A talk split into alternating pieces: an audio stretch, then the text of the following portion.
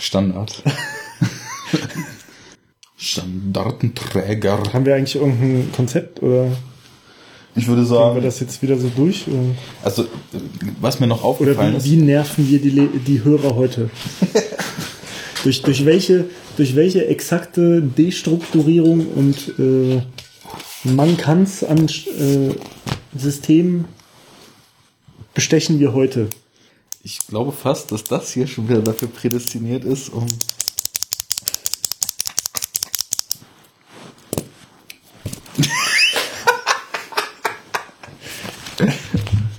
Nehmen wir eigentlich schon auf? Ja, ich habe jetzt einfach schon mal angemacht. So. So ein bisschen warm quatschen finde ich gar nicht so verkehrt. Ja. Da kann man sich erstmal ein wenig akklimatisieren und seinen Sprachfluss finden. Ich musste heute schon voll Der viel hauptsächlich reden. aus äh krass so halt besteht.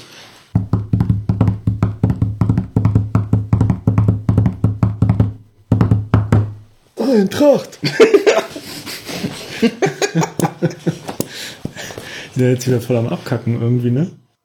Jetzt nicht mehr? Nee, jetzt haben sie ähm, eine Fünfer-Siegesserie hatten sie hingelegt, waren auf dem zweiten Platz. Aber so eine, so eine 15-Punkte-Siegesserie Ja, okay, das kennt man ja ich nicht. aus der Schule, ne? 15 Punkte. ist Ist eine Siegesserie. eine absolute Eins. Hatte ich, glaube ich, noch nie. Weißt du, was da total helfen würde? Alkohol. Kling, kling. Prost. Prost. Ach nee, ich habe Bauchschmerzen. Was? Wieso?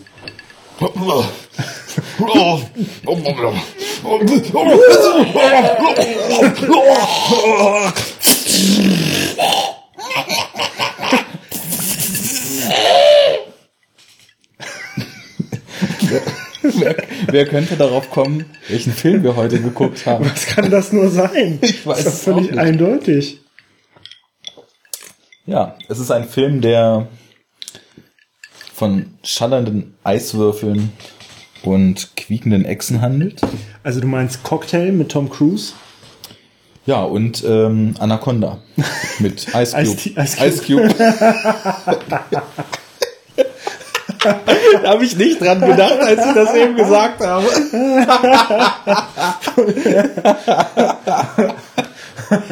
okay, also wir sprechen über Anaconda mit Ice Cube. Einleitung des, äh, des Jahres, des auslaufenden Jahres auf jeden Fall. So, es geht schon wieder voll zur Sache hier. Ne? Ähm, Standard. Also Anaconda ist ins Weltall äh, verlagert worden und schon 1979 gedreht. Und auch nicht mit Ice Cube, sondern mit äh, Bilbo Beutlin. Und auch nicht mit äh, Jennifer Lopez, sondern mit der Sergeantin aus Abada. Sergeantin. Sergeant, Sergeantin. Sergeant. Avec la Sergeant. Davada. D'Avatar. Avec la Sergeant de Avatar. So, aber in dem Film, den wir geguckt haben, ist mal überhaupt gar nichts blau, bis im Finale dann gelbe Leuchten mit blauem, kalten Stroboskoplicht kontrastiert werden. Dazu aber später. Also es gibt Alien, ne? Ja, Alien. Ach, warte mal, lass uns erstmal, ähm, lass uns erstmal nochmal so, wir haben ja gerade beschlossen, gar kein Konzept mehr zu haben, aber trotzdem nochmal kurz sagen, vielen Dank. Wir wurden auf Twitter gelobt. Walter Weid hat gesagt, Ausgabe 5 war der beste unserer Podcasts bis jetzt. Das ging runter wie Öl. Ja, allerdings, oder wie Whisky Cola. Genau. Mit Ice Cubes aus Anaconda. Und ähm, dann, ja, was gibt's noch zu verkünden? Wir haben jetzt rausgefunden, was die tollen Plugins für unseren Blog sind. Deswegen wird man bald auf enoughtalk.de Auch richtige Social Media Buttons zum Beispiel finden. und mit seinem WordPress-Account kommentieren können und, uns liken können, können. und uns abonnieren können. Auch per so einem äh, antiken Relikt, wie es die äh, elektronische Briefsendung ist. Die Emaille. Die Emaille. Lackierte Emaille, die in deinem Briefkasten landet. Wenn, ist die beste. wenn nicht wieder die Nachbarskinder Hundehaufen reingesteckt haben. Das kann Und auch passieren. angezündet haben. Ja, das ist doch ein guter Streich. Das ist, finde ich, ein fast noch besserer Streich als die Kacke im Briefkasten. ja, zumindest effektiver, ne? Aber darum soll es nicht gehen. Nicht? Nee. Haben wir uns schon vorgestellt, wer wir sind? Tom Cruise und Ice Cube. Gut. Tom Cruise und Ice Cube quatschen heute über Alien. Es sollte eigentlich ein Double Feature werden. Geworden ist es ein Single Feature. Und die Überraschung ist, dass wir einen scientologisch an äh, scientologisch angehauchten Rap-Film im Alien-Universum jetzt vorstellen. Genau. Ankündigen. Man muss ja schließlich auch mal ein bisschen äh, Mash-up machen. Gut. Allerdings, die Aliens, die wir jetzt behandeln wollen, die haben ja schließlich nur ein kaputtes Schiff auf irgendeinem Planeten abgeditscht und gar keine Menschen, sondern Eier. Eier, ja. Dicke Eier. Gut, also René, wie stehst du zu Alien? Wie stehst du zu der gesamten Alien-Reihe? Wie stehst du zu Ridley Scott? Go, go, go, go, go. Äh, äh, äh, äh, äh, tight. Okay. Ich find's auch gut, bis nächste Woche. Enough talk. Now get home. Äh, nee, also äh, finde ich natürlich gut. Sehr gut sogar. Also ist auf jeden Fall ein, eine dieser großen epischen äh, Science-Fiction äh, Franchise-Reihen so, die man, denke ich mal, so auf, auf dem Schirm haben muss. Ähm, ja, und also habe ich, Was meinst du mit auf dem Schirm haben? naja, ist halt so ein Klassiker, ne? Ist so ein, eine von den großen epischen Reihen, so, ne? Ja. Würde ich jetzt mal so sagen. So. Also wenn man so einen Kanon aufspannen will, ne, Kanon an so epochalen Science-Fiction-Reihen und so, dann gehört auf jeden Fall Alien, finde ich, dazu. Wobei Alien ja, muss man auch sagen, um gleich mal eins vorwegzunehmen, es ist ja eigentlich kein typischer Science-Fiction-Film, also zumindest der erste. Ne? Ja, ich ja finde eigentlich ist sogar, ist sogar kaum einer davon ein typischer Science-Fiction-Film. Die haben immer dieses Element, aber das ist Naja, gerade, sie spielen halt in so einem Science-Fiction-Universum, ne? genau, also es dadurch, dass es halt so in der Zukunft spielt, Technologie und immer in Space Aber und so der, weiter. Der letzte zum Beispiel, der vierte, der ist ja schon, also der ist ja jetzt nicht mehr so ein Survival-Horror-mäßiges Ding irgendwie. Also das ist ja schon dann eigentlich nur so ein. Ich Was weiß, genau also, du der findest den ganz geil und ich finde ihn nicht so geil. Was genau der ist, da, also ich, für mich ist der wie ein bizarres Märchen oder sowas, keine Ahnung. Aber, also das ist ja schon ein ganz interessanter Punkt.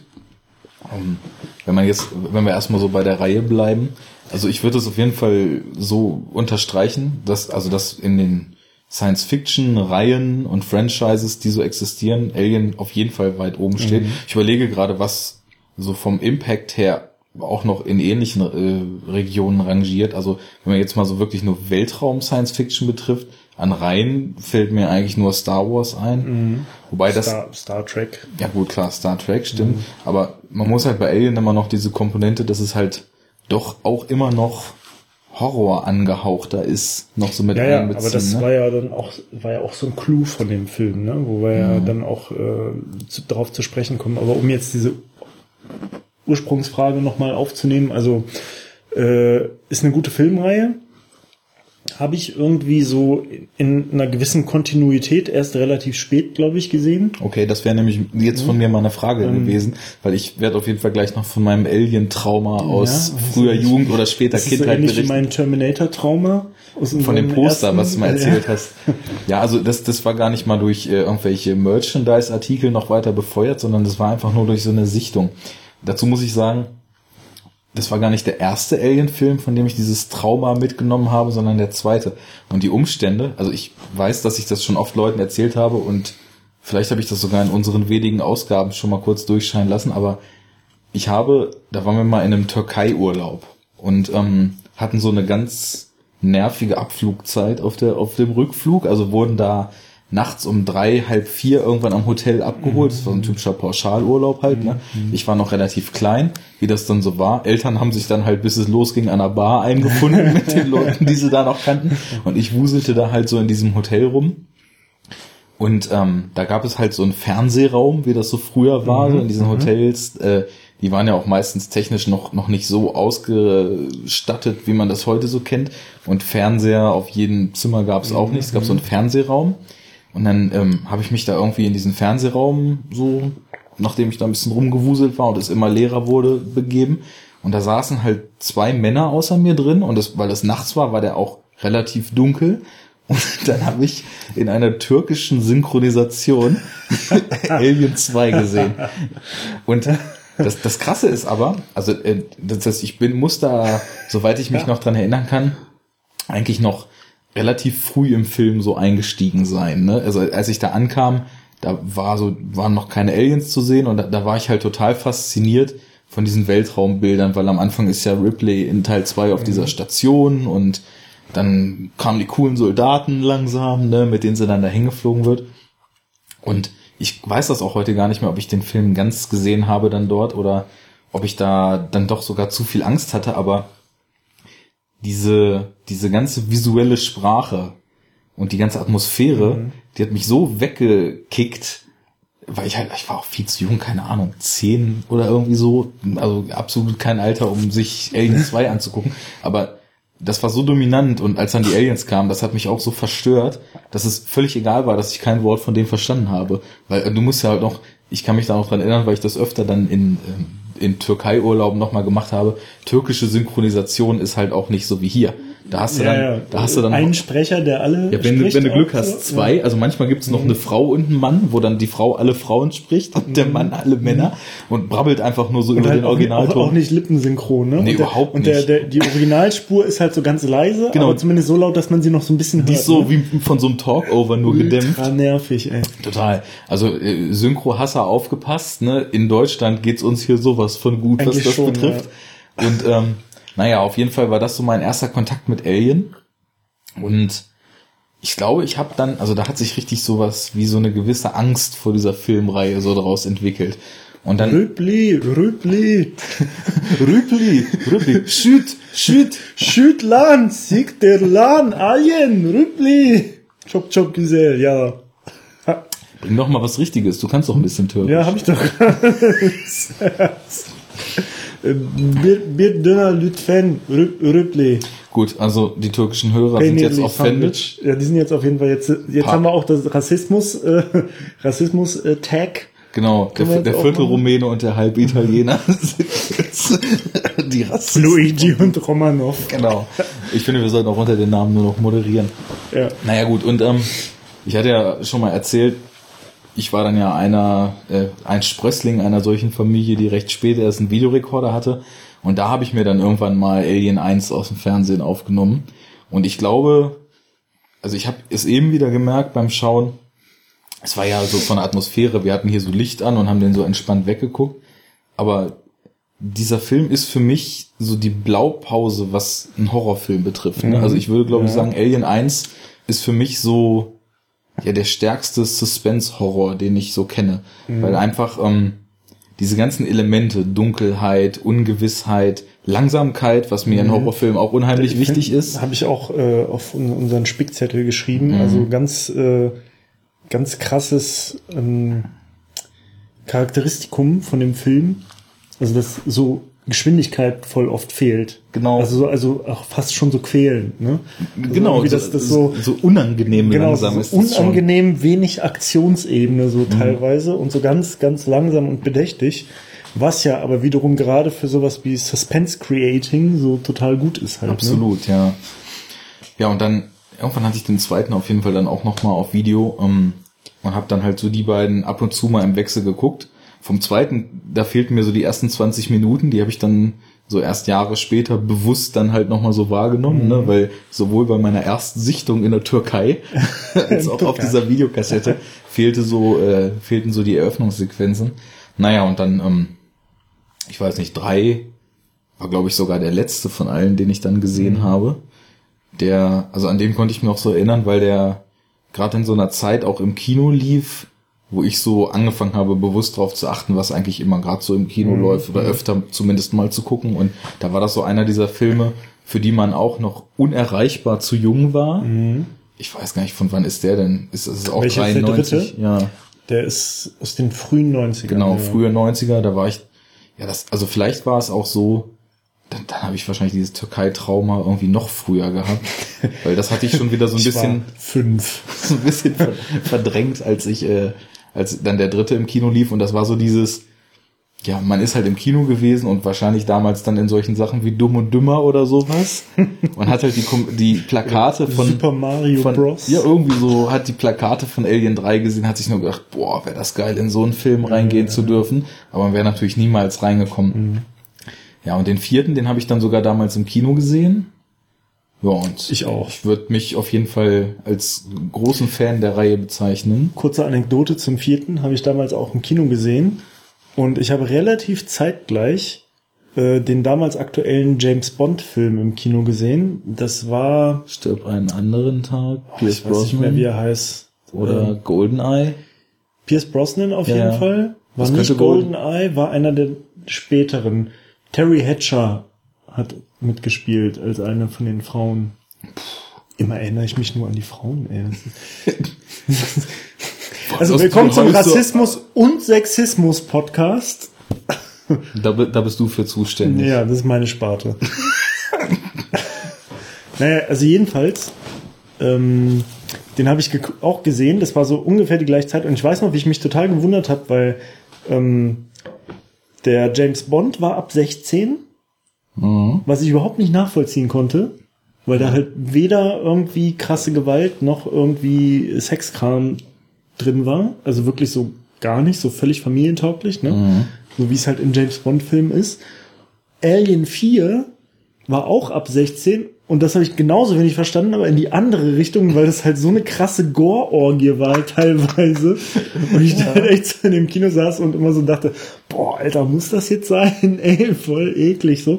Und äh, daran erinnere ich mich immer bei Alien 4. Weil das ist irgendwie, das muss, hat nur ein paar Monate oder so auseinandergelegen, dass ich die beiden im Kino gesehen habe. Das sind ja so Assoziationen, die sich dann festsetzen Ja. aus der Vergangenheit. Ne? Aber bei James Bond, da kann man sowieso die Altersvorgaben nicht raffen. Ich habe ja, ich weiß nicht, ob ich das letztens schon erzählt hatte, jetzt am Wochenende äh, hier aus meiner James Bond Box mal so einen alten James Bond, den ersten mit Roger Moore. Ne? Ähm, Welcher ist das?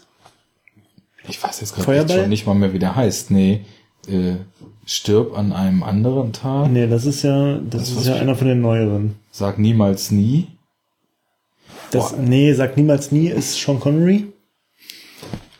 ich krieg's nicht mehr auf. Also, das ist ja sowieso ein James Bond-Phänomen. Du weißt nie, in welcher Film welcher war, worum es da ging, wer da der Bösewicht war. Das ist dieser, wo, also das ist ein ganz bizarrer Film gewesen, wo die ganzen äh, Villains alles Schwarze sind, die aussehen, als wenn weiße Filmemacher jedes Klischee, was sie von 70er Jahre Hat das, hat das so viel in Südamerika und Karibik und so gespielt? Ja gut, das tut ja auch fast jeder James Bond, aber die Gegner waren da so Voodoo-Priester. Ja, ja, Und meine da ich war ja, ein so ein Typ. Ja, mit ja, ja. zwei Identitäten, so der, Ja. der Staatschef von so einer Ja, Bananenrepublik. ja, ja, ja, ja. Und alle Schwarzen waren halt entweder so 70er Jahre Thugs, Mhm. die aussahen wie aus irgendeinem so Pimp Daddy Video mit Schlaghosen und Plateauschuhen und dicken Bärten, oder Voodoo-Priester, die die ganze Mhm. Ja, Zeit bizarre Tänze aufgeführt Ja. haben, ne?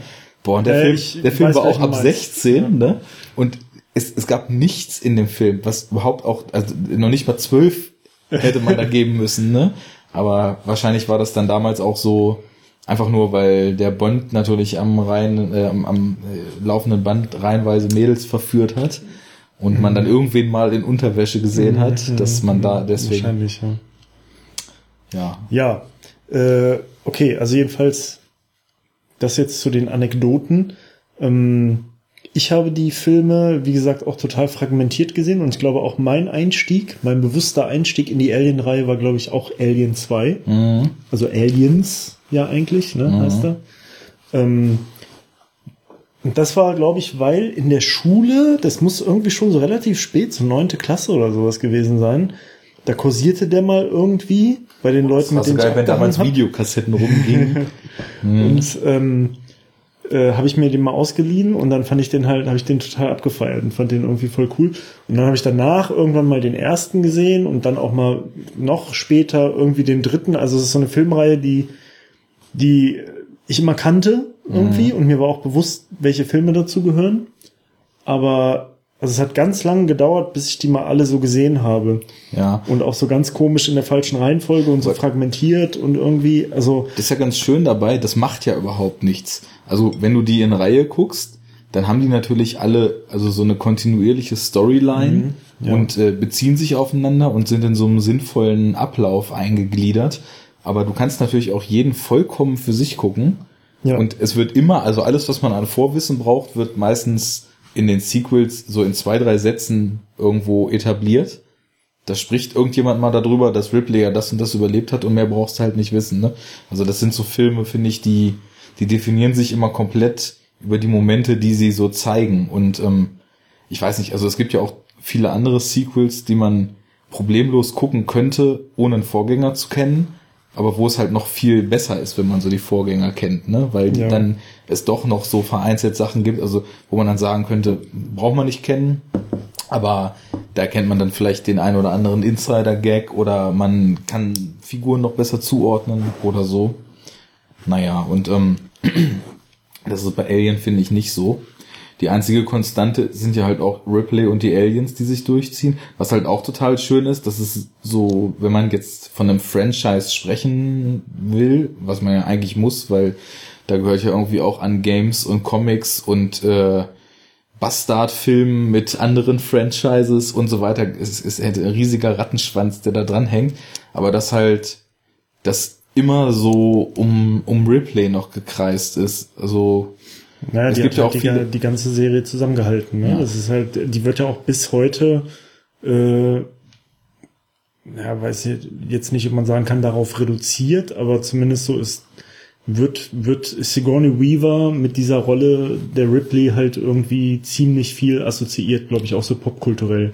Weil Ja. die ja halt auch so total den, ähm, total den Mark gesetzt hat. Ne? Es war ja so, also eine der ersten oder die erste Heldenrolle einer Frau sozusagen. Das war Ja. ja damals total untypisch. da ne? müssen wir nachher auf jeden Fall auch noch viel drauf Genau. kommen. äh, dass halt so eine starke Frau als Heldin von einem Film äh, etabliert wird und da sogar ja als Heldin quasi einer ganzen Filmreihe. Ne? Ja. Das stimmt.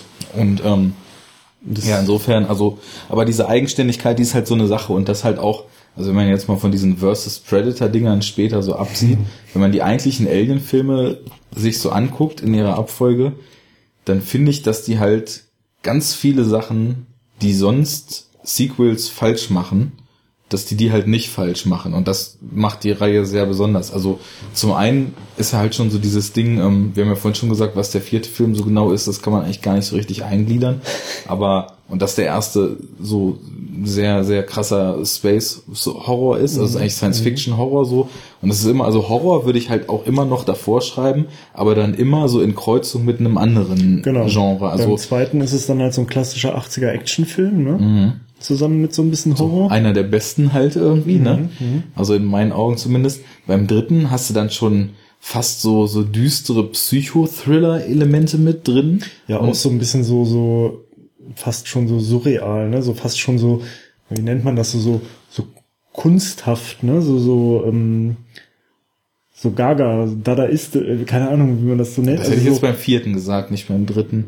Ja gut, also der, der, der vierte ist halt so dann so gaga in dem Sinne so wirklich, ne? Weil er halt so absurd ist und der dritte ist aber so wie soll ich sagen, der hat sowas so so Kafkaesk fast, also irgendwie ich kann das das- nicht so sowas sowas ähm, jetzt fehlt mir so ein bisschen das Wort, um das zu beschreiben, aber sowas kunstvolles auf so eine verrückte Art, so ein bisschen so so eine auf so einer Meta Aha. Also ich glaube, ich Also- krieg's nicht, was du meinst, Aha, aber verdammt. das können wir vielleicht nochmal ausführen, weil wir haben ja jetzt sowieso geplant, dass wir so Ja. in gesunden Abständen dann alle Filme mal gucken wollen. Und Das, beim dritten das ist so eine Situation, wo ich weiß, es gibt so zwei, drei Begriffe, die das sehr prägnant beschreiben würden, die mir jetzt aber gerade nicht einfallen. unsere Sprachprobleme. Aber die sind ja auch schon etabliert mittlerweile. Ja. Ich bin ja halt sehr gespannt. Ähm, du hast ja von diesem besonderen Director's Cut erzählt, von, von Beim Alien dritten 3. Teil. Mhm. Und den wollen wir dann ja auch gucken. Den habe ich ja auf der Blu-ray-Box hier auch, haben wir ja letztens gesehen, dass der das ist. Und ähm, Der einen ganz neuen Film daraus machen soll, angeblich. Ne? naja, ich, ich mochte halt Alien 3 früher total gern, aber ich muss halt auch sagen, das war zu solchen Zeiten, da hat man mir das Alien vorgesetzt und ich war zufrieden. Und heute würde ich mich schon als so ein bisschen kritischer Ja, einstufen. ja. Und auch, also ich, ich, mir gefallen immer noch, glaube ich, im Vergleich zu vielen anderen Leuten sehr viele der Filme, die ich so schaue. Aber natürlich hat man einen anderen Anspruch. Und als ich dann vor ein paar Jahren nochmal so einen Alien komplett Run gemacht habe, da habe ich mir nur gedacht, also wie, wie zerpflückt ist Alien 3 eigentlich, ne? Weil der, also der kam mir nur noch wirr vor, die ganzen Figuren so, also ich habe mich bei ganz vielen Figuren gefragt, warum sind die eigentlich in dem Film? Also da, da sind viele haben gar keine so richtige Bedeutung, gerade von diesen ganzen Knastinsassen. Ne? ja, oder, oder da wird so in ein, zwei Szenen so, so ein komischer Build-up in eine Richtung angefangen, die man so gar nicht richtig versteht. Aber da folgt nie wieder was. Man, man sieht die nie wieder, ne? D dazu kommt, dass man die auch alle überhaupt nicht unterscheiden kann in ihren Mönchskutten mit Mhm. ihren Glatzen. Naja, auf jeden Fall. Und dann auch so das Finale, das war so vom Pacing und das ist auch alles sehr, sehr seltsam. Und aber wenn man sich dann mal ähm, ein Aber bisschen einliest, wa- wie, unter welchen Bedingungen dieser Film gedreht wurde, das lass uns mal in Ja, der ja, dritten Episode dann, dann machen, weil das ist ja wirklich absolute Katastrophe gewesen damals. Ich bin halt gespannt, wie der andere Cut ist. Und da könnte ich mir halt auch vorstellen, dass, also ich würde jetzt schon so nach wie vor noch sagen, so der erste und der zweite sind auf, auf jeden Fall so ungefähr auf einer Stufe und so, die mag ich lieber als die anderen beiden. Und also ich, den vierten finde ich halt auf so eine bizarre Art gut, ne? Weil, also, was da mit Farben geht, und ich glaube, ich, glaub, ich habe einfach so ein so ein Crush auf diese Filme von dem Jean-Pierre Genet halt, ne? Also ich finde auch die fabelhafte Welt der Amelie super geil. Und ich meine, überhaupt überleg mal, also wenn du dir gu- anguckst, ne, Alien 1 hat Ridley Scott gemacht, der Blade Runner gemacht hat, der äh, dann später allerlei äh, Kriegs- und Historienfilme und sonst was gemacht hat. Den nächsten James, James Cameron, Cameron, da braucht man ja nicht mehr zu sagen, halt also bis zu Titanic eigentlich nur Action gedreht und immer wegweisend, ne? Dann David Fincher, der durch absolut äh, zynische und bittere Psychothriller sich dann einen Namen gemacht hat. Und den vierten macht Jean-Pierre Genet, der die fabelhafte Welt der Amelie gedreht hat. Ne? Das ist, da, da hat so ein bisschen finde den Fehler, wenn du, wenn du diese Das ist ja, glaube ich, auch bis heute Alien 4 irgendwie sozusagen der einzige Film, der auch nur ansatzweise so, so, so Action, Sci-Fi, irgendwas mäßig ist. Und der Ja, hat ja. sonst nur so Filme, die eigentlich alle eher so in Richtung fabelhafte Welt der Amelie oder sowas ja, sind, genau. ne? Also ein Das Amelie ist hat er total so der krasse Ausreißer. Ja, also irgendwie. Amelie hat er dann als nächsten gemacht und äh, davor hatte er die Stadt der verlorenen Kinder gemacht. Der, also der hat zwar auch so groteske Elemente, der, der spielt halt auch in so einer Art Fantasy-Welt, aber ist halt auch voll so märchenhaft, so wie das bei Amelie auch ist. Und danach kamen halt nur noch so, ja, halt teilweise auch so Liebesfilme, die also immer so ein bisschen verträumt, ne? Aber nix, wo Aliens drin vorkommen. Naja, gut. Schon ein anderer Schnack.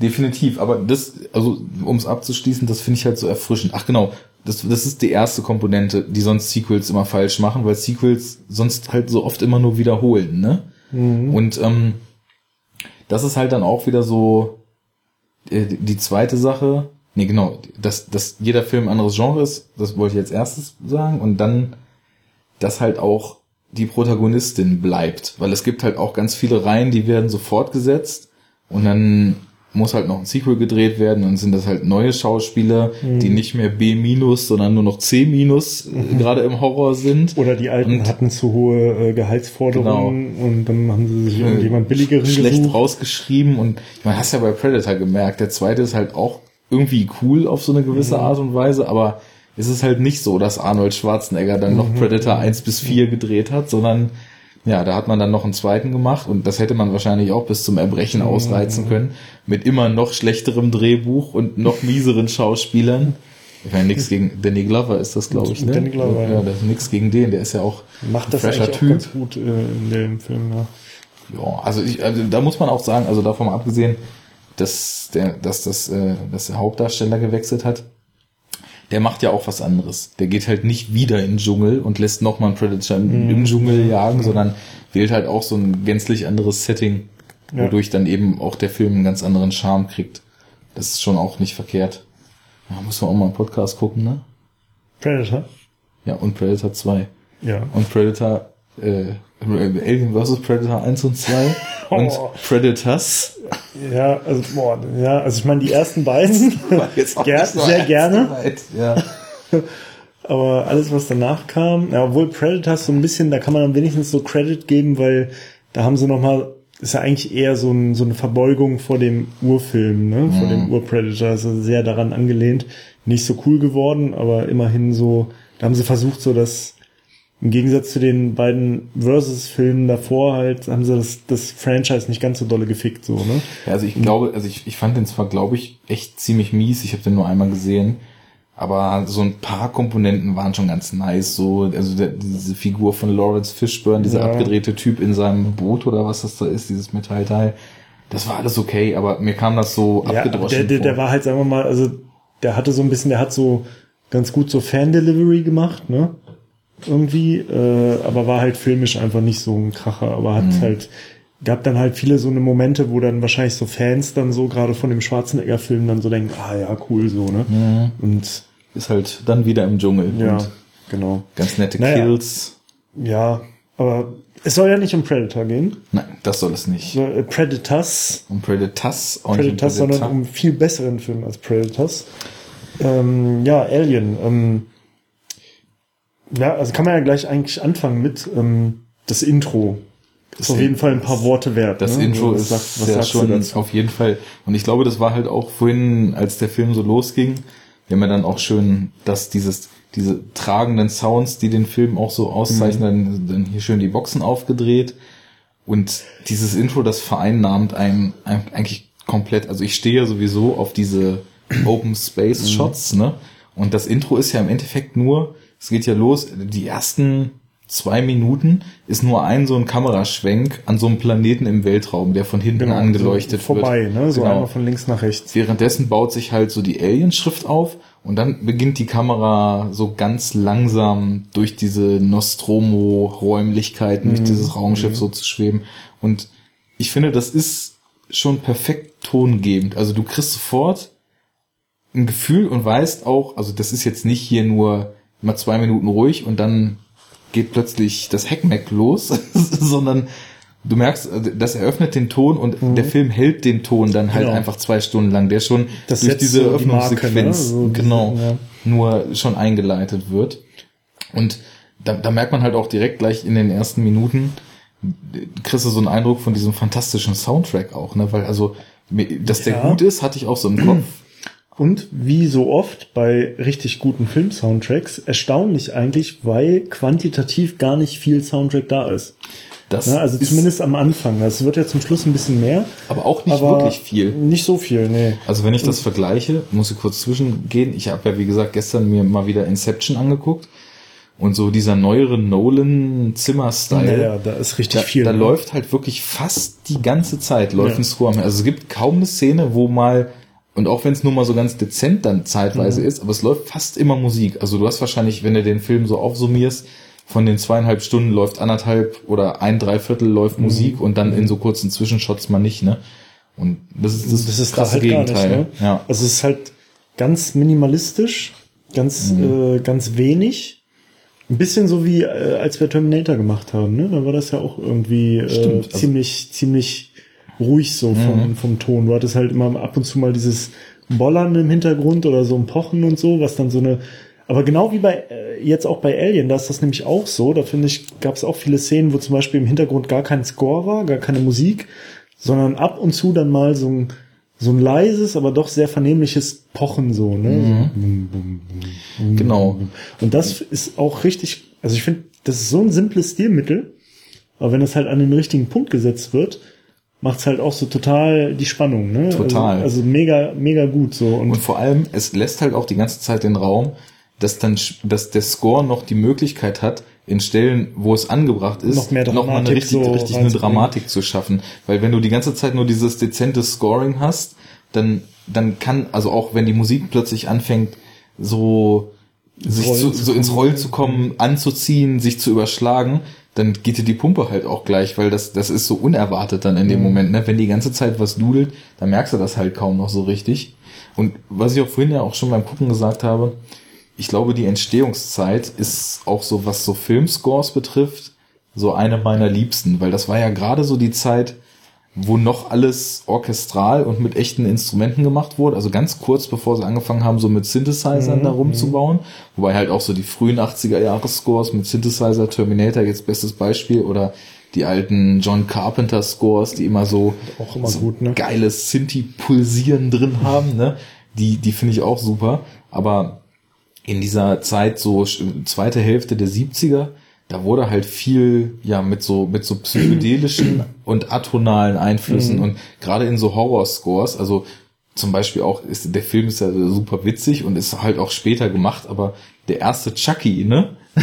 der hat halt auch einen total geilen Score, weil halt auch, also es wird halt viel mit Orchester gearbeitet und um so, um so diese Unruhe beim Schauen zu erzeugen, sind da viel so Dissonanzen drin und so Atonalitäten, so Sachen, die sich beißen oder so Töne, die so wegbrechen und sowas, ne? Naja, und das, das wird halt da bei Alien auch viel gemacht und ähm, insofern, also so von, von der Epoche her gefällt mir das auch einfach, also wenn ich es mir so anhören würde, würde es mir schon richtig gut gefallen, Ja. ne? Aber durch diese langsame Kameraführung, die noch so dazu Ja, aber das gehört- ist, das ist insgesamt so das Gesamtkonstrukt, ne? Also ich finde, wenn, äh, also wir hatten das ja schon mal, nee, da haben wir glaube ich noch gar nicht aufgenommen, keine Ahnung, ist ja auch egal, aber jedenfalls, äh, also ich finde, es ist, ist auf so mehreren Ebenen ist es so, dass halt so Geschwindigkeit fehlt und dass es irgendwie so leise ist und dass so eine gewisse Aktionsebene ganz oft eigentlich so fehlt. Und das aber alles insgesamt macht total das gute, äh, total die gute Atmosphäre. Ne? Also Genau. du hast halt, die Kameraschwenks sind langsam, du siehst viele Bilder sehr lange und ähm, was mir auch so aufgefallen ist, dass zum Beispiel die Kamera ganz oft so lange Fahrten macht, bis sie überhaupt quasi bei der Szene ankommt. Ne? Ja, das ist ja dann gleich bei der, bei, nach dem Kameraschwenk am Anfang ist Genau. das ja auch gleich noch so. Und das wird halt durch die Musik unterstützt, die halt sehr punktuell nur ist, sehr wenig und wenn dann aber halt auch so sehr tragend, sehr schwer, sehr orchestral halt. Und äh, generell fehlt halt auch einfach so im Bild so die Geschwindigkeit. Also zum Beispiel dieses Raumschiff, diese Nostromo, wenn man die zum ersten Mal sieht, das ist ja im Grunde genommen ist das so eine so eine Art Minenbergwerkartiges, keine Ahnung, so eine komplette, wie so eine komplette Fabrik. ja, so mit so richtige Silos drauf Ja, ja, und sowas. wie so eine ne? riesige Fabrik, wo dann so ein Raumschiff angekoppelt ist. Ne? Mhm. Und äh, das Ding fliegt ja auch so richtig träge durch den Weltraum und es ist auch ähm, sind auch die anderen Raumschiffe und so immer wenn man so Weltraumszenen sieht oder Szenen, wo dann ein Raumschiff halt irgendwo landet oder startet, das ist halt immer so langsam, ne? Das ist Mhm. immer so total träge. So, das ist jetzt nicht so wie bei Star Wars, Nee. wo ich mich jedes Mal wundere, warum die Leute nicht immer äh, sofort so ein, so ein Schädeltrauma kriegen bei jedem Raumschiff, wenn es startet. Weil das ist total typisch Star Wars, muss man darauf achten. So ein Raumschiff so, das erhebt sich so ganz kurz und dann beschleunigt es ultra krass sofort. Und ist sofort aus dem Bild, ist weg, ja. das ist irgendwie, äh, Halt, wenn die Sterne anfangen zu Striche zu werden immer. ja, das ist ja, wenn der Hyper, Hyperantrieb, irgendwie Hyperantrieb gemacht wird, aber auch selbst Stimmt, wenn. den zünden sie wenn dann ja in Bewegung genau. noch. Aber Ja. selbst wenn so ein Raumschiff startet vom Boden oder so, ist es halt irgendwie mal so, es erhebt sich kurz, ist in Bewegung und dann geht so mit so einer abartig krassen Beschleunigung oder auch diese, diese Speeder, diese, ähm, die haben ja so motorradartige Gleitdinger und so, das ist genau das gleiche. Und ich denke mir jedes Mal so, ey, also das ist so unrealistisch, ne? Also sowohl Imperium als Rebellen haben gute Nackenstützen Ja. verbaut. Könnte Genau. man beiden, ne? oder Trägheitsdämpfer oder irgend so ein Kram. Ja, aber Science Gibberish kannst Ja. du dir da bestimmt für ausdenken, Aber auf jeden Fall bei ähm, Alien halt ist es überhaupt nicht so. Mhm. Ne? Und das ist, also ich, ich bin jetzt ein Laie so, ich kenne mich jetzt nicht mit der Physik dahinter aus, aber ich würde jetzt mal annehmen, das ist zumindest realistischer als so dieser Star Wars Ansatz, wo halt irgendwie alles immer so mega schnell und super, weil, also du hast ja diese Geschwindigkeit, ne? Wie bei Star Wars beispielsweise, wenn du, wenn du ähm, so Raumschiffe siehst, die sich so krass bewegen, diese Geschwindigkeit entsteht ja nur dadurch, dass du irgendwo anders einen festen Punkt hast, ne? Und der feste Punkt bewegt sich nicht und dadurch siehst du ja quasi, wie schnell das andere ist. So. Aber der Weltraum ist ja so fucking riesig und so krass einfach nur dunkel und schwarz und ist ja überhaupt nicht so voll mit Zeug, ne? Dass das, glaube ich, eigentlich, also würde ich mir jetzt so in meiner Laien äh, Kosmonautik denken, dass, Laien-Kosmonaut. ähm, dass das halt eigentlich ja viel realistischer ist, weil es halt einfach diese Bezugspunkte auch gar nicht so gibt und also ne, das ist halt so konstruiert und du hast halt glaube ich einfach nur so eine riesige schwarze Masse, wo du überhaupt keine Orientierung hast und gar kein oben, unten, links, rechts irgendwie sehen kannst und zwischen allem sind äh, Skab-Trilliarden Kilometer und das wirkt halt, also es wirkt zumindest gefühlt irgendwie authentischer und realistischer und nicht so aufgebauscht, ne? Und das ist aber auch, finde ich, typisch für die ganzen Alien-Filme so. Also zumindest für die ersten drei. So, da gibt's nirgendwo dieses, dieses krasse durch den Weltraum rasen und äh, so ein Zeug. Ne? Nee, das sind das- halt immer so riesige, träge Klumpen von Raumschiffen, die halt irgendwie dann mal irgendwo so ganz gemächlich landen oder mal starten und so durch den, durch den Raum sich so wabern. Ja, ist halt auch, also vom Vergleich her ist natürlich auch diese Nostromo dann eher so ein Güterzug, Ja. der halt so 200 Waggons voll Kohle irgendwo genau. hinbringt, ne? Und ist völlig richtig, was du sagst. Also das, das Universum ist ja unfassbar groß und halt auch so die Abstände zwischen Sternen sind unglaublich weit. Und wenn man dann halt, also das, das ist ja sowieso was, das hinterfragt man nicht, wie schnell jetzt am Millennium Falcon da die Sterne vorbeirasen.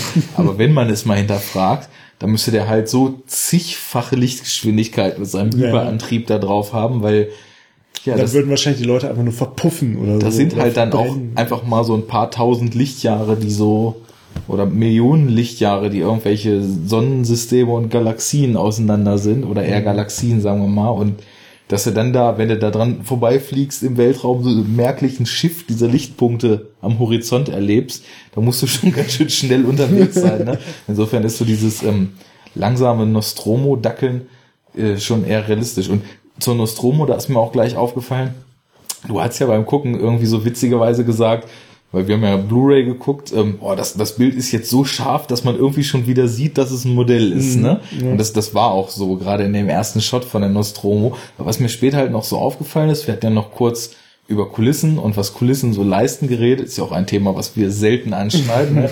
Kulissen versus CGI. Aber mir ist halt so aufgefallen, dieser ganze Frachter, der hat ja genau wie du eben gesagt hast, wirkt halt wie so eine Fabrik mit so einem Raumschiff dran geflanscht und Fabriken sind ja in der Regel auch so dreckig, ne? Mhm. Das hat ja alles, das hat so diesen shabby Look.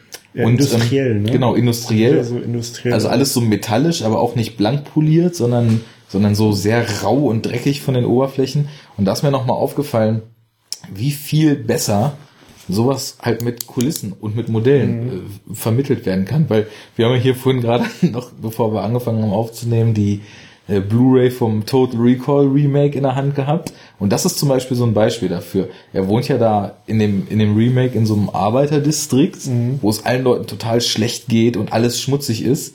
Aber es ist halt alles nur animiert. Und es wirkt halt trotzdem glatt und blank poliert, obwohl es so ein schmutziges Setting darstellen soll. Weil einfach, ja, diese Animation halt häufig ein bisschen zu makellos ist. Und dann siehst du halt im Weltraum die Nostromo aus der Ferne, auch gerade so in diesen Shots so gegen Ende, wo man die dann ganz gesehen hat, ne? Und das, so ein Modell, das, das sieht dann einfach entsprechend schäbig aus. Das sieht so aus, wie man sich das vorstellt, ne? Aber das ist da überall, also generell, ich finde, das zieht sich auch total durch den, durch den Film, diese, also gerade diese, dieses Interieur von diesem Raumschiff, ähm, dass es halt so super industriell und auch so funktional ist. Ne? Also Mhm. alles wirkt so, äh, als ob es auch wirklich in Gebrauch ist und als ob es halt so aussieht, weil es halt viel benutzt wird und Genau. sich irgendwie Dreck ablagert. Und wie gesagt, es, also ich weiß jetzt nicht mehr genau, aber dieses Schiff hat ja irgendwas, die bauen ja irgendeinen Rohstoff ab. Genau, das ist ja, Ja. einfach so ein Cargo-Ship Ja, eigentlich, und ne? irgendwie, ich weiß ja nicht, was irgend so ein Erz wahrscheinlich, irgend so, ein, so eine ähm, irgend so eine Sache, die sie da irgendwie aus der Erde abbauen, ne? Und das ist ja nun halt auch ein dreckiges Business so, ne? Also so ein Bergwerk so, da ist halt auch alles schmutzig, ne? Und die, wenn die, wenn die, wenn die, äh, wenn die Arbeiter halt da aus der Zeche äh, hochkommen, so, dann sind sie halt schwarz im Gesicht und die Klamotten sind halt dreckig. Und verschwitzt sind genau, sie. Verschwitzt. vor allem verschwitzt. Ja. Und, Und da ähm, muss man nicht mal mehr aus der Zeche kommen. Man muss nur Techniker auf die so einem Schiff Techniker sein so einem und Schiff. einfach konstant Dann sieht man schwitzen. auch so aus. Naja, und jedenfalls, ähm, das zieht sich so durch und ich finde halt auch, äh, das fand ich auch bemerkenswert, dass das so bis in, in die Details geht. Ne? Also, Ja. dass ähm, zum Beispiel, man sieht ja ganz oft so Shots von so Bedienelementen, von irgendwelchen Bildschirmen, irgendwelchen Navigationscomputern und so.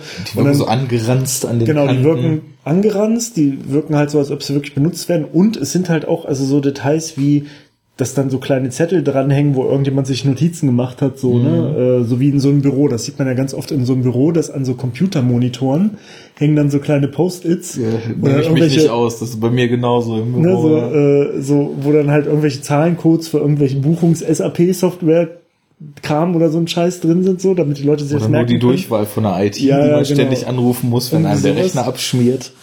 Und ähm, äh, das haben die da halt gemacht so, ne? Es gab Mhm. so diese ganzen kleinen Details und davon gab es halt ganz viele. Ähm, und dadurch wirkt das, finde ich, total authentisch. Also da kaufst Genau. du die Sache total. Du denkst, Genau. das ist halt nicht so konstruiert, das ist nicht so, ähm, dass es nur so nach Designaspekten geht und irgendwie ist halt ein Lead-Designer für Innenraumdesign da gab, der dann einfach nur gesagt hat, okay, ich will, dass es super funky und super fresh aussieht und alles total clean oder so und so, ne, sondern es war halt wirklich so, als hätte auch jemand gesagt, also pass mal auf, wenn das jetzt Navigation sein muss, dann muss hier das und das daneben sein und Ja. wenn hier irgendwie Kohle abgebaut wird, muss es da dreckig sein und hier muss es ölig sein und so Ja, ein genau. Zeug, ne? Das macht, auf der einen Seite macht es in sich Sinn und auf der anderen Seite ist es halt auch total stringent durchdesignt. Also du hast nie das Gefühl, wenn die in irgendeinem Bereich dieses Schiffes sind, dass das so als Fremdkörper rausfällt, ne? Also im also es, Endeffekt, es gibt schon Unterschiede, ne? Also das ähm, ja klar. Es gibt Unterschiede zwischen, den, äh, zwischen der Optik von verschiedenen Bereichen. Das war mir halt auch aufgefallen. Und im Grunde, also im Großen und Ganzen ist ja so ein Schwarz-Weiß-Ding in einem Raumschiff, ne? Und das ist halt schon das Gefühl, okay, das, wo die Menschen sich länger dann privat aufhalten. ist noch so ein bisschen wärmer von genau, der Atmosphäre. Und natürlich auch die Krankenstation, das ist ja dann auch ganz oft so. Mhm. Das ist dann halt so weiß und hat wieder so ein bisschen so einen cleaneren Look. Ja, Aber ähm, das macht ja dann auch Sinn. Also das kaufst du dann halt auch. Klar. Ne? In, in, in, in der Prämisse sozusagen. Und das fand ich halt auch ganz cool, dass das dann so stringent halt ist, aber auch nicht nur eine Optik, aber es funktioniert halt immer und du nimmst es halt immer ab, je nachdem, was es jetzt gerade ist. Also da hat sich halt dann jemand Gedanken drüber gemacht, ne? Ja. Wie könnte so ein Setting aussehen? Und wie könnte es halt Sinn machen, dass es aussieht? genau. Und wenn man sich das mal so genau überlegt, das ist ja auch häufig so ein, so ein Horror-Ding, dass so Horrorfilme in so, so ganz begrenztem Setting ablaufen. Also Einem Wald, genau einem Wald oder äh, einem Haus oder wie auch immer. Schlachthaus. The Last House on the Left. Ähm, aber also und hier ist es ja dann auch so, ich weiß jetzt gar nicht, was der Film für ein Budget hatte damals. Ich kann mir gar nicht vorstellen, dass das so hoch war, weil so ein richtig Also- etablierter Filmemacher war er ja noch nicht. Also ich glaube, äh, also Ja? ich glaube auch, dass es eher so low budget war und es ist ja eigentlich fast immer so bei diesen richtig krassen äh, äh, Game Changer Filmen, ne, die so rauskommen und dann so einen heftigen Impact haben, äh, ist es ja ganz oft so, dass die äh, dann so wenig Budget haben, aber aus dem dann total krass alles rausgeholt haben, ne? Und wo es dann nicht so limitiert wird durch das Budget. Äh, und das könnte ich mir jetzt schon halt äh, bei Alien auch vorstellen, Mhm. ohne es jetzt genau zu wissen. Aber da ist ja halt auch, er war ja dann auch noch nicht so ein mega dicker, ähm, Genau, das ist so nämlich die ein Sache. mega dicker Produzent. Der hat äh, ja Regisseur. vorher zwei Filme, glaube ich, gemacht, die jetzt auch nicht so riesig bekannt sind. Ich habe es jetzt mal nachgeguckt, also 11 Millionen waren es wohl, Ja, also, 1979. Ist nicht viel. Mhm. Also, Budget 11 Millionen Dollar. Opening, äh, nee, hier in Opening Weekend. Op Opening Weekend. Es war, äh, glaube ich, damals vielleicht nicht unbedingt so der Mega-Erfolg auf Anhieb. 208.000 British Pounds. hey, hey. Aber das, das Ding ist ja auch, äh, was so die Rezeption des Films betrifft, äh, der, der hat auch, glaube ich, damals einfach ultra krass geschockt, ne? Also es ist eine, hat sich natürlich damals schon an ein erwachsenes Publikum gerichtet. Das ist ja dann auch immer so eine Sache, also so Filme, die dann äh, hohe Altersratings haben international, die ziehen natürlich eine viel kleinere äh, Zuschauerschaft. Aber ich habe da schon so Sachen gehört, dass sowas wie zum Beispiel, ich nenne es jetzt mal die Geburtsszene des Aliens, ne? Dass Leute sich im Kino übergeben mussten, weil sie das so, also so drastisch das, das hat sie so überfordert und man hatte halt damals sowas auch in Filmen in der Art noch nicht gesehen, ne? Das, also Leute sind irgendwie aus, verstört aus dem Kino gegangen, weil sie das nicht ertragen konnten, haben sich irgendwie teilweise übergeben oder sind sogar ohnmächtig geworden, als sie das gesehen haben. Und das muss halt, ich kann mir so vorstellen, dass das so ein bisschen so viral gegangen ist, dass der Film halt als so ein relativ kleiner Film gestartet ist und dann das so ein bisschen Welle gemacht hat und die Leute mitgekriegt haben, also der zeigt völlig abgedrehte Sachen, die man so noch nie gesehen hat, ne? Und also ich weiß nicht, das, du musst ja auch überlegen, ich kenne mich jetzt mit der Geschichte des, des Horrorfilms echt wenig aus, aber also da, wie du schon sagtest, das, das ganze konzeptuelle Design, das stimmt hinten und vorn perfekt. Das beinhaltet aber ja nicht nur dieses Schiff, sondern ich finde das gesamte visuelle Design. Also diese ganzen Alien-Geschichten sind ja alle von dem HR Giga gemacht Genau. worden, ne?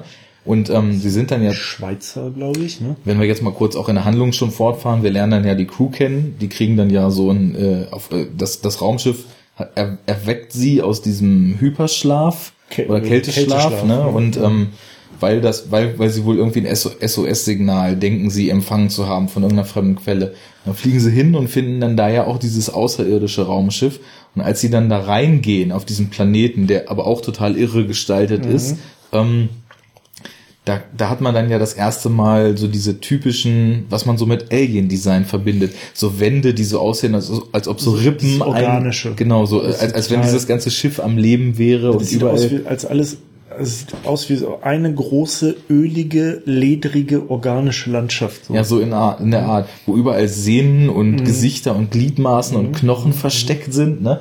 Und da habe ich das nur so gedacht, ähm, also erstmal fand ich es ja ganz witzig, weil ich total vergessen hatte, dass wirklich Prometheus genau diese, diese Brücke von diesem Schiff wieder aufgegriffen hat, ne? Das, das war mir gar nicht mehr so im Kopf gewesen, weil ich halt auch als Prometheus rauskam, jetzt Alien 1 relativ lang nicht gesehen hatte. Aber dann halt auch, wie sie da diesen Abstieg in die Halle mit den ganzen Facehugger-Eiern machen und so weiter das, das, das ist halt völlig aus einem Guss. Also die, die, das konzeptuelle Design des Films, das ist einfach perfekt und auf den Punkt in sich stimmig. Ne? Also du hast nie das Gefühl, und genau, was ich noch sagen wollte, das Alien gliedert sich dann halt auch so perfekt ein. Und diese, ich finde, dieses Alien ist auch so ein ganz, ganz stark beeindruckendes Filmmonster. Also ich dachte vorhin noch mal, als, äh, als man das das erste Mal gesehen hat in dem Film, so mehr oder weniger in so einem Totalshot von vorne, dachte ich so, es ist eigentlich das beste Filmmonster, das ich kenne. ja, das hätte- würde ich nämlich also auch von, so der, sagen. von der, von ja. der Optik äh, finde ich, gibt's keins, das irgendwie krasser aussieht Mhm. und auch so äh, also so bedrohlich, ne? Mhm. Also wirklich, also du müsstest ja noch nicht mal, du bräuchst ja noch nicht mal Ton und Bewegung.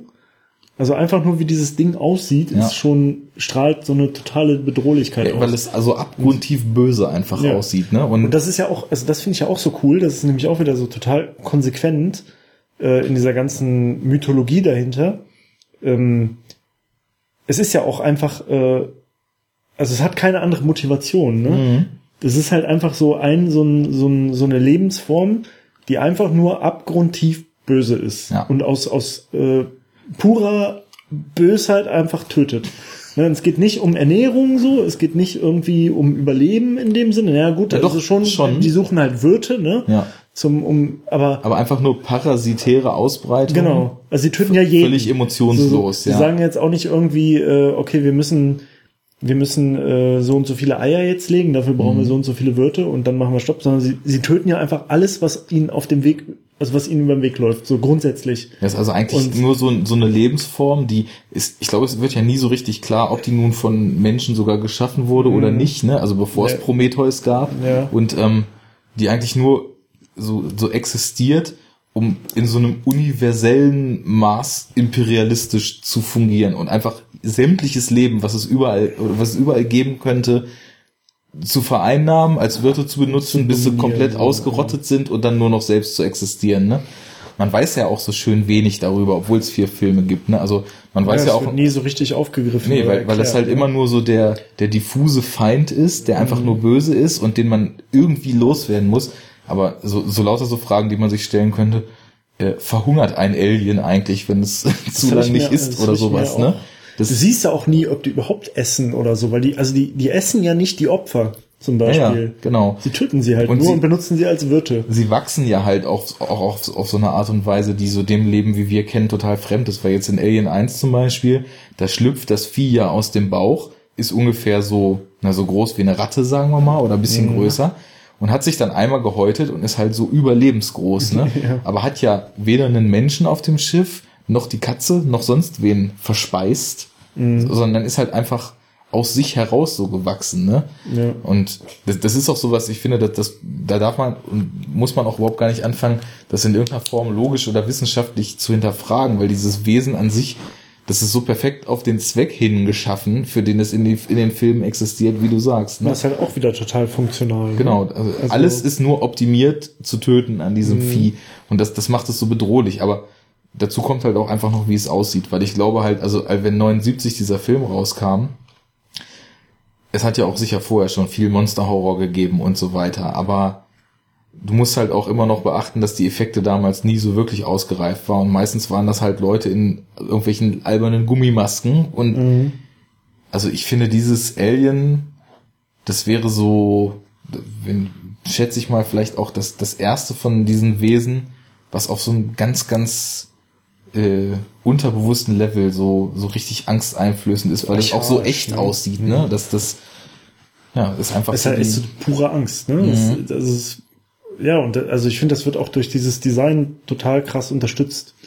Also ich meine, es ist, glaube ich, nicht so schwer, irgend so ein Monster, irgend so ein Alien-Vieh zu machen, was halt einfach nur so, sage ich jetzt mal, so total abstoßend eklig ist, ne?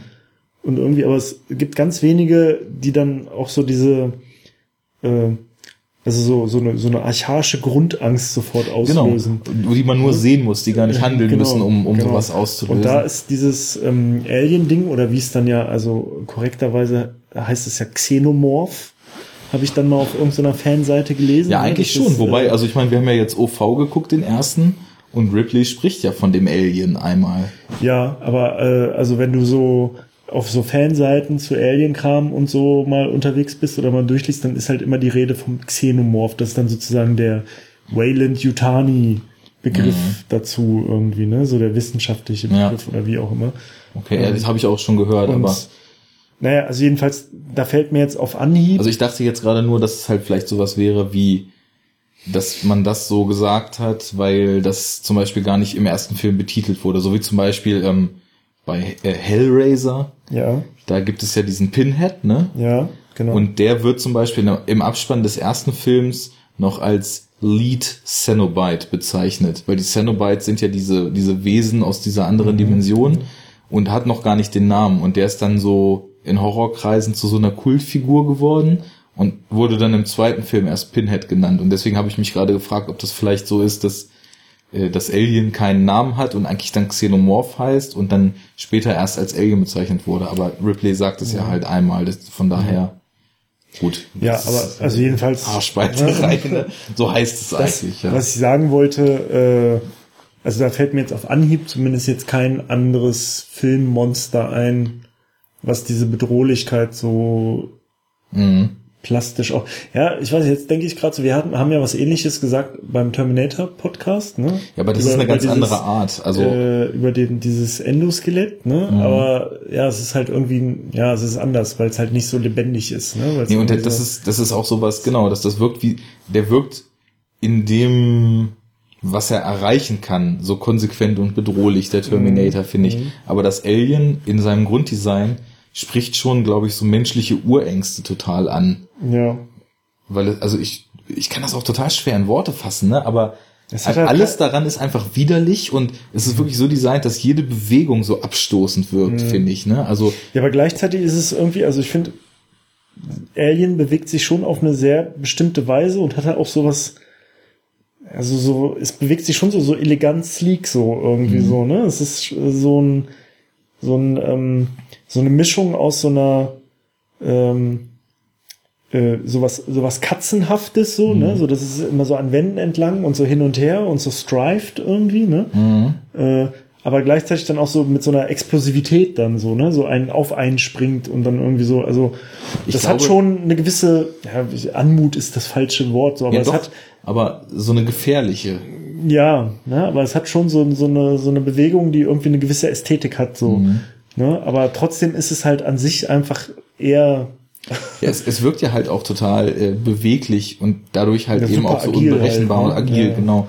Und was vielleicht auch noch so ein Punkt ist, das sieht man jetzt im ersten Teil noch nicht so, aber das ist ja auch von der Art, wie es sich bewegt, gar nicht so klar klassifiziert werden kann. Also jetzt im ersten Teil hat man ja so das Gefühl, dass es halt eher auch so aufrecht menschlich steht Ja. und auch so mit den, mit den Händen dann angreift, aber in den späteren Filmen bewegt es sich ja teilweise vierbeinig. ja, dazu muss man aber auch sagen, dass die Aliens nicht immer gleich sind, sondern sind immer ein bisschen anders, je nachdem, in welchem Wirt sie geboren wurden. Ah.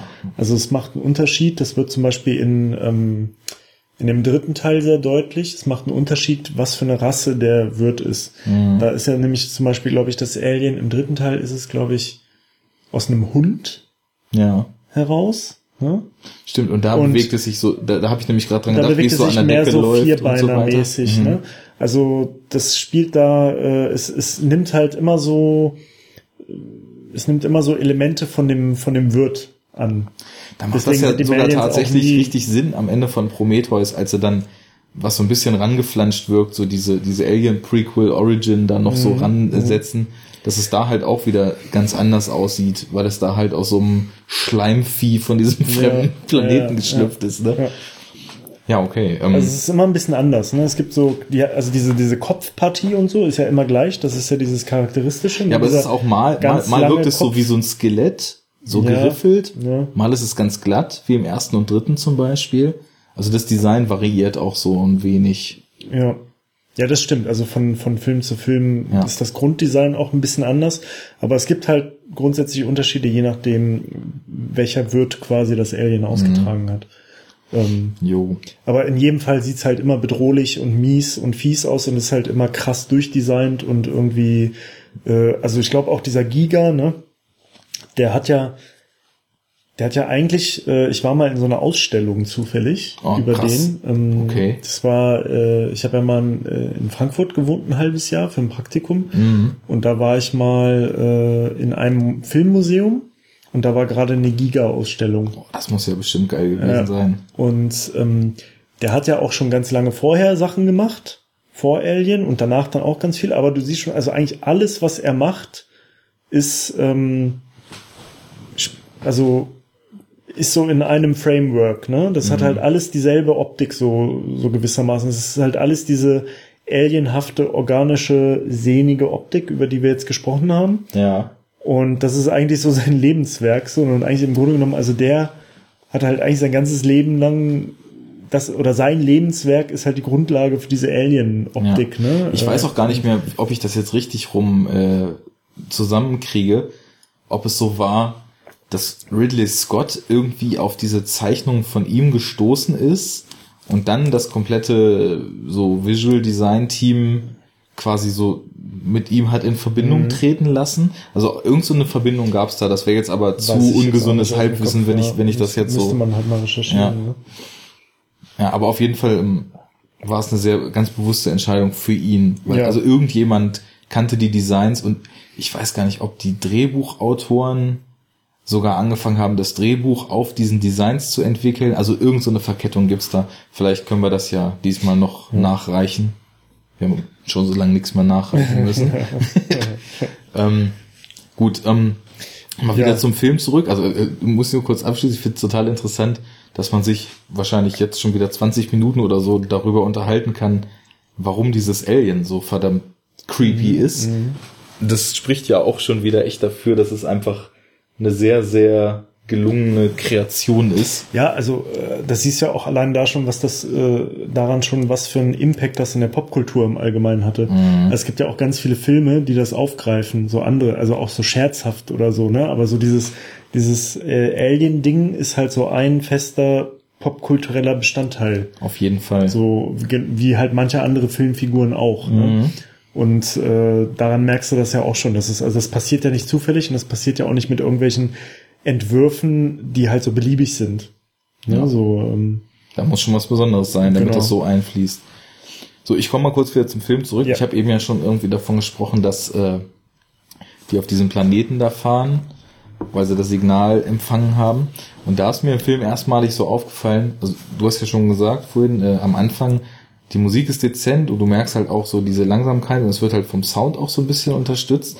Und auf dem Planet ist mir erstmal aufgefallen, wie stark der Film aber auch mit Sound arbeitet, was ja auch für einen Gerade bei Horrorfilm bei essentiell ist. Landung war es genau. dolle, und ne? dann, dann gibt es diese Momente, wo immer zwischen der Zentrale und den, äh, dem Team, was in Raumanzügen draußen unterwegs ist, umgeschnitten wird. Ja. Und du hast immer von so einer totalen Ruhe, in der dieses lustige Piepen der Instrumente so drin ist. Wir haben uns ja vorhin beömmelt, dass damals also jede, jede Funktion, die irgendein Computer ausführt, immer mit irgendeinem Geräusch unterlegt war. Schön imitiert. Ich kann mir halt wirklich vorstellen, dass es daran lag, dass, dass sowas damals noch überhaupt nicht so gängig war und dass man halt wirklich versucht hat, den Leuten so äh, klar zu machen, okay, hier drückt jetzt jemand was und das, ist hat eine Wirkung. Ein Computer. Das ist ein Computer. Du drückst eine Taste, es passiert was. Er rechnet einmal, weil auch wenn die Computer rechnen und was am Display anzeigen, dann piept es ja so komisch die ganze Zeit. und was zeigen sie am Display an? Unendliche Zahlenkolonnen. Ja, aus, de, aus, aus, So aus den Ian Holm als äh, Wissenschaftsroboter dann äh, die molekulare Zusammensetzung des Planeten liest und wie viel äh, Kohlenstoffdioxidkristalle So in der Atmosphäre so, sind. So ultralange alphanumerische, belanglose Zahlen. Die aber auch jetzt mal so verglichen mit einem Film so in dreifacher Abspanngeschwindigkeit so auf dem Screen hochlaufen, aber im Endeffekt ist es ja jetzt auch so, dadurch, dass man halt dann am Ende des Films so als so ein Mini-Twist halt erfährt, dass er so ein, äh, ist ja nicht Roboter, ist ja so ein Android, ne, oder Humanoid, oder wie nennen Also sie sie das? nennen denn es, äh, wie haben sie es denn genannt? An Android? Ich glaube, sie haben es Ja. Android genannt. Ja, Film. Android, genau. Ähm, dann macht das natürlich auch Sinn, wenn diese Zahlen da lang rasen. Der kann ja wahrscheinlich auch so in Computergeschwindigkeit Ja, ja. den Kram Kannst so ausgehen, prozessieren. Aber äh, am Anfang war das dann schon so ein bisschen befremdlich, als man das das erste Mal gesehen hat. Ja, also generell, das haben wir ja vorhin halt auch dann während des Films schon bemerkt, dass diese ganze, dass ja immer interessant ist zu sehen, wenn du so ältere Filme siehst, wie die dann so manche Zukunfts, zukünftigen Techniken sich vorgestellt werden, aber dann doch irgendwie gefangen sind in, in dem damaligen Zeitgeist. Ne, was, was man dann heute natürlich irgendwie äh, befremdlich findet, weil dann du denkst, okay, das spielt jetzt in irgendeiner Zukunft, wo es halt interstellare Raumfahrt gibt. ne? Ah ja. Also so als Technik, was es jetzt bei uns immer noch nicht gibt. ja. Ähm, und dann hat man aber halt immer noch so Mini Röhrenmonitore überall, die so ganz, ganz winzig sind und, und äh, kommuniziert mit den Computern halt über so Kommandostrukturen, die Genau. man per Tastatur eingibt. Und muss, um mit dem, um mit dem Basiscomputer, der das ganze Schiff steuert und intelligent ist, in einen bestimmten Steuerungsraum, in dem 60.000 Genau. Leuchtdioden blinken, reingehen, um per Tastatur mit ihm zu kommunizieren. Ja, aber halt auch nur mit festen Befehlen. So, also du kannst auch nicht mal so natürlich sprachlich irgendwie sagen, was ist los oder so, sondern musst dann halt so, so ein Kommandoprompt eingeben. So. Genau. Also das ist halt wirklich so, als hätte man so, so basic programmiert in den 80er Jahren so, ne? Ja, so, das so ist das dann. Immer limitiert durch den aktuellen Zeitgeist. Ne? Ist denn da, ist dafür Retrofuturismus das richtige Wort? Das weiß ich nicht. Kann ja vielleicht mal jemand, der das weiß, in die Kommentare schreiben, weil ich dachte, man nennt das Retrofuturismus, wenn man so Dinge so im Design darstellt, wie, wie man sich früher die Zukunft vorgestellt hat. Ne? Und das ist ja dann so ein Fall Mhm. Ich meine, dafür. also wahrscheinlich, die Sache ist, das ist ja wahrscheinlich eigentlich fast unmildlich, das nicht so zu machen, weil selbst, weil du bist ja immer durch die jetzt- Denke, die dich Genau. umgibt. So. Also jetzt denken wir natürlich, wenn wir das gucken, so, hä, hier so bescheuerte Röhrenbildschirme, die irgendwie die drei doch Zoll groß Smart, sind. die müssen doch eine Smartwatch haben. Genau, und die müssen auch irgendwie riesige Flatscreens haben und so, weil das jetzt halt die Realität Mhm. ist. Aber die Science-Fiction-Filme von jetzt, wenn wir die in 30 Jahren gucken, Dann denken wir, Denken wir auch so warum drüber- haben die denn das Internet nicht direkt im Gehirn? Genau, genau. Film? Dann kommt halt irgendwie sowas. Oder da da wird man sich wahrscheinlich genauso beömmeln und denkt so, hä, das soll jetzt in der mega Zukunft sein und dann, dann machen die sich immer noch die Mühe, durch Sprache eine Befehlseingabe zu machen und nicht, Genau. und nicht durch Gedanken. Wie doof ist das denn so, ne? Ja, so oder der sie Art. tragen das Handy halt noch in der Hand, statt einen Chip im Gehirn zu haben, so. Mhm. Also, oder was auch immer dann halt so der Shit ist dann, ne? Ja, Aber, also ich glaube, das ist ja so ein, so, ein, so eine Gesetzmäßigkeit, die man kaum, äh, kaum überwinden kann. Es sei denn, man ist halt so mega visionär, wie zum Beispiel Star Trek, ja, die ja Jahrzehnte vorher wirklich ganz viele Sachen vorweggenommen haben, die dann mehr oder weniger äh, echt geworden sind. Wie zum Ja. Beispiel so, so Tablets, ne? Tablet-Computer gibt es bei Star Trek seit Jahrzehnten. Lange bevor es das in echt gab, hatten die, und lange auch bevor irgendjemand darüber nachgedacht hat, dass es irgendwie so ein Touchscreen-Devices und so ein Zeug, das gibt's ist bei Star Trek schon seit äh, fast, also seit der zweiten, seit dieser Next Generation Serie ist es halt so Standard zum Beispiel. Aber da kannst du ne? sogar noch weiter zurückgehen und äh, dir so dir so frühe Science-Fiction-Autoren mal reinziehen. Und da gab es ja, das ist ja ganz interessant, so in der frühen Science-Fiction gab es ja einmal so die US-Vertreter, ne, die so einen großen Namen hatten. und Russen, ne? Ja, genau. Und so äh, U- UdSSR, Russland. Und da fällt mir jetzt sogar zum Beispiel gerade Stanislav Lem ein, der ist, glaube ich, Pole, nicht Russe. Aber der hat ganz, ganz viele Bücher damals geschrieben, die eigentlich, ja, also wenn du es über einen Daumen grob runterbrichst, fast alles, was wir jetzt an aktueller Hochtechnologie so benutzen. Der hat das Internet vorausgesagt in seinen Büchern, der hat sowas wie Handys und Smartphones vorausgesagt. Und auch in der wissenschaftlichen Forschung ganz viele Sachen, die man jetzt so rausgefunden hat, hat der halt auch schon in Romanform damals sich so ausgedacht. Und das ist total irre. Also ich habe von dem ähm, nochmal so zwei Kurzgeschichten bis jetzt gelesen. Also ich nehme mir sowieso seit Ewigkeiten vor, mal mehr zu lesen, weil, also gerade dieses, ne, so, so frühe Science Fiction, Stanislav Lem oder diese Strugatsky-Brüder. Asimov gibt's da auch Genau, ne? Asimov, die Strugatsky-Brüder und sowas, das, das, aber auch äh, von US-Seite, ne, also so zwischen 50er und 80er Jahren, keine Ahnung, William Gibson, mir die Sachen mal durchzulesen. Oder ich habe einige Bücher mal von ähm, Philip K. Dick gelesen. Der hat ja auch so die Vorlagen zu Blade Runner und Minority Report und hast du nicht gesehen, also so richtig, richtig vielen Science-Fiction-Dystopien geschrieben. Und das ist eigentlich so Pflichtlektüre, ne? Aber ich denke mir dann immer so, oh, jetzt kaufe ich mir mal wieder ein, zwei Bücher und nehme mir echt die Zeit, dass ich mir die dann mal schön gemütlich abends so in zwei, drei Abenden durchlese.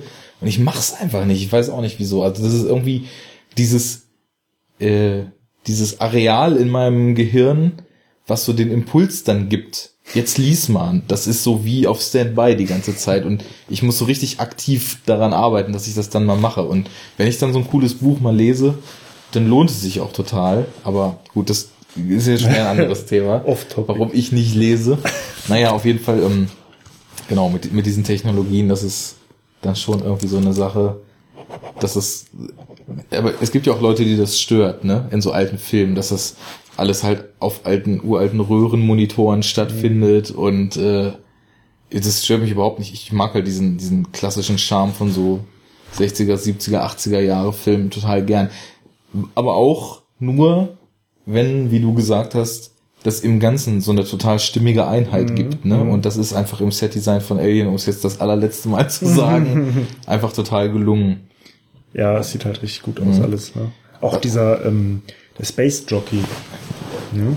Das ist ja quasi, wo sie dann in diesem fremden Raumschiff sind. Mhm. Weiß ja, der Space Ja. Jockey, ne?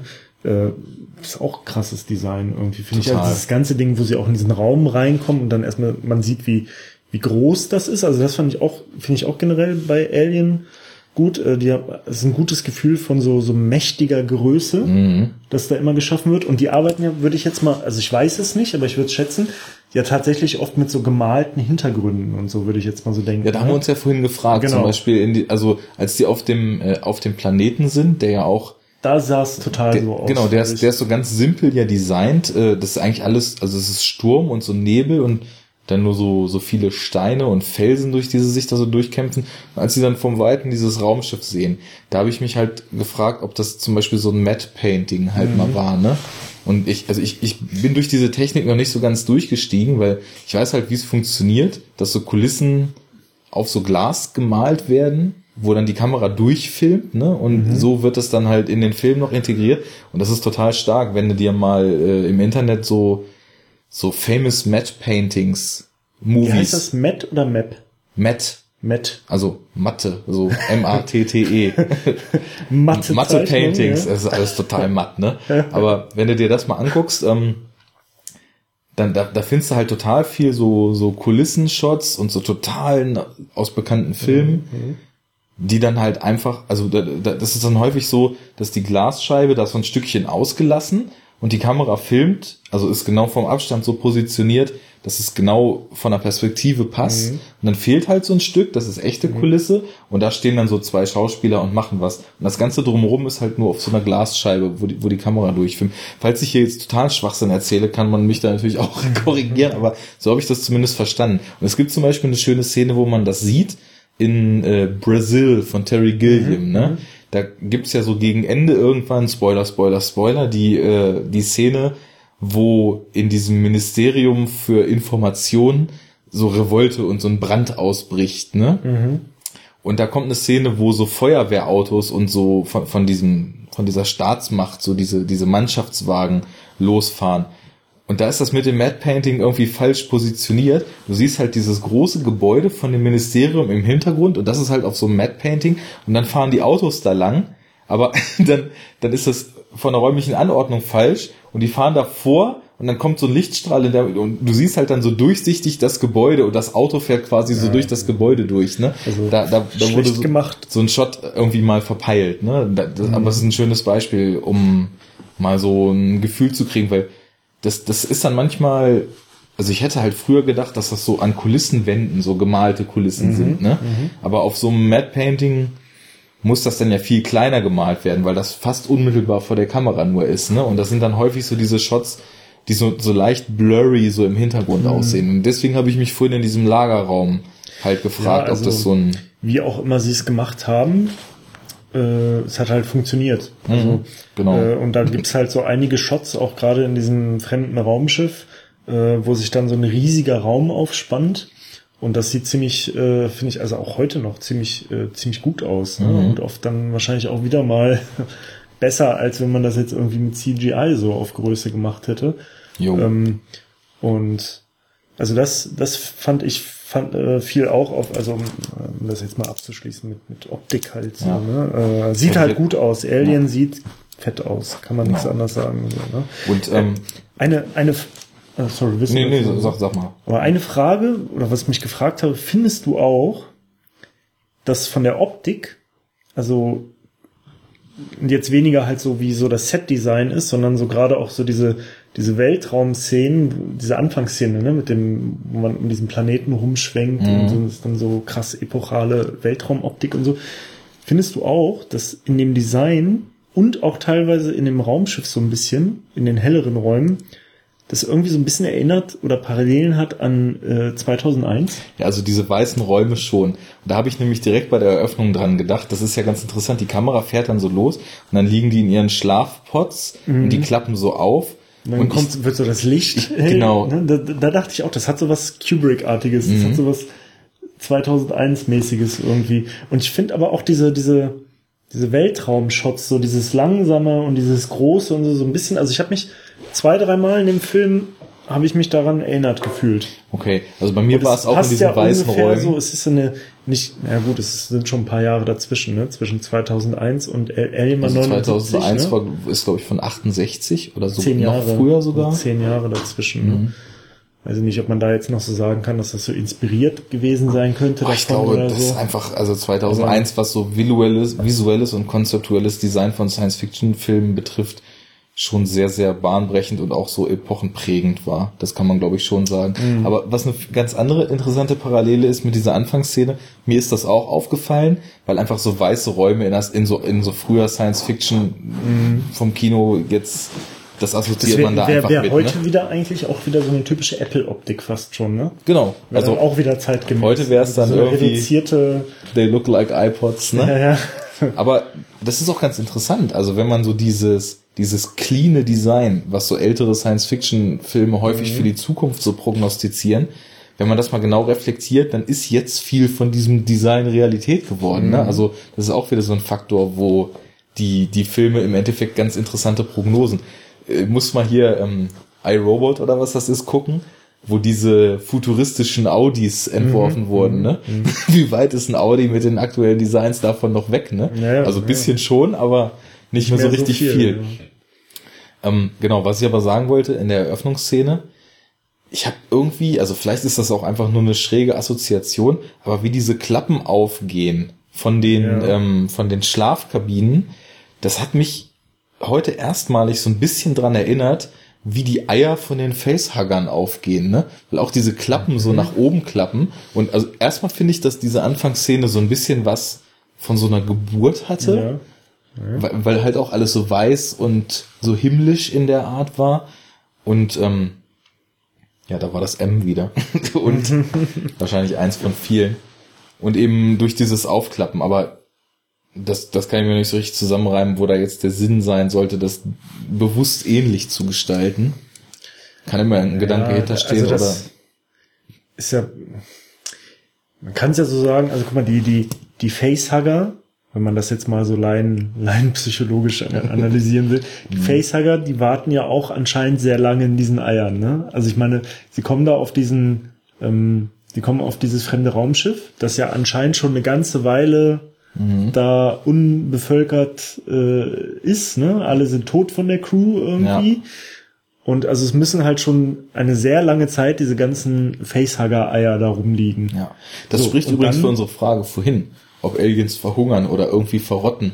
Wenn die, Scheint ja nicht. Ja. Und ich habe mir, ich habe das immer so verstanden, dass halt dadurch, dass also dass, dass das Ei irgendwie bemerkt, dass in seiner Nähe wieder Leben aufgetaucht ist und dann sofort dieser, dieser elementare Zerstörungsmechanismus Ja, dieser ja. Spezies getriggert wird Ja. und deswegen halt der Facehugger schlüpft und sofort wieder versucht, so parasitär dieses Leben zu Ja. vereinnahmen, was um es rum ist, ne? Weil, also ich weiß nicht genau, das ist ja dieser Laser oder diese Nebelschicht und dieser Laser da in der Halle.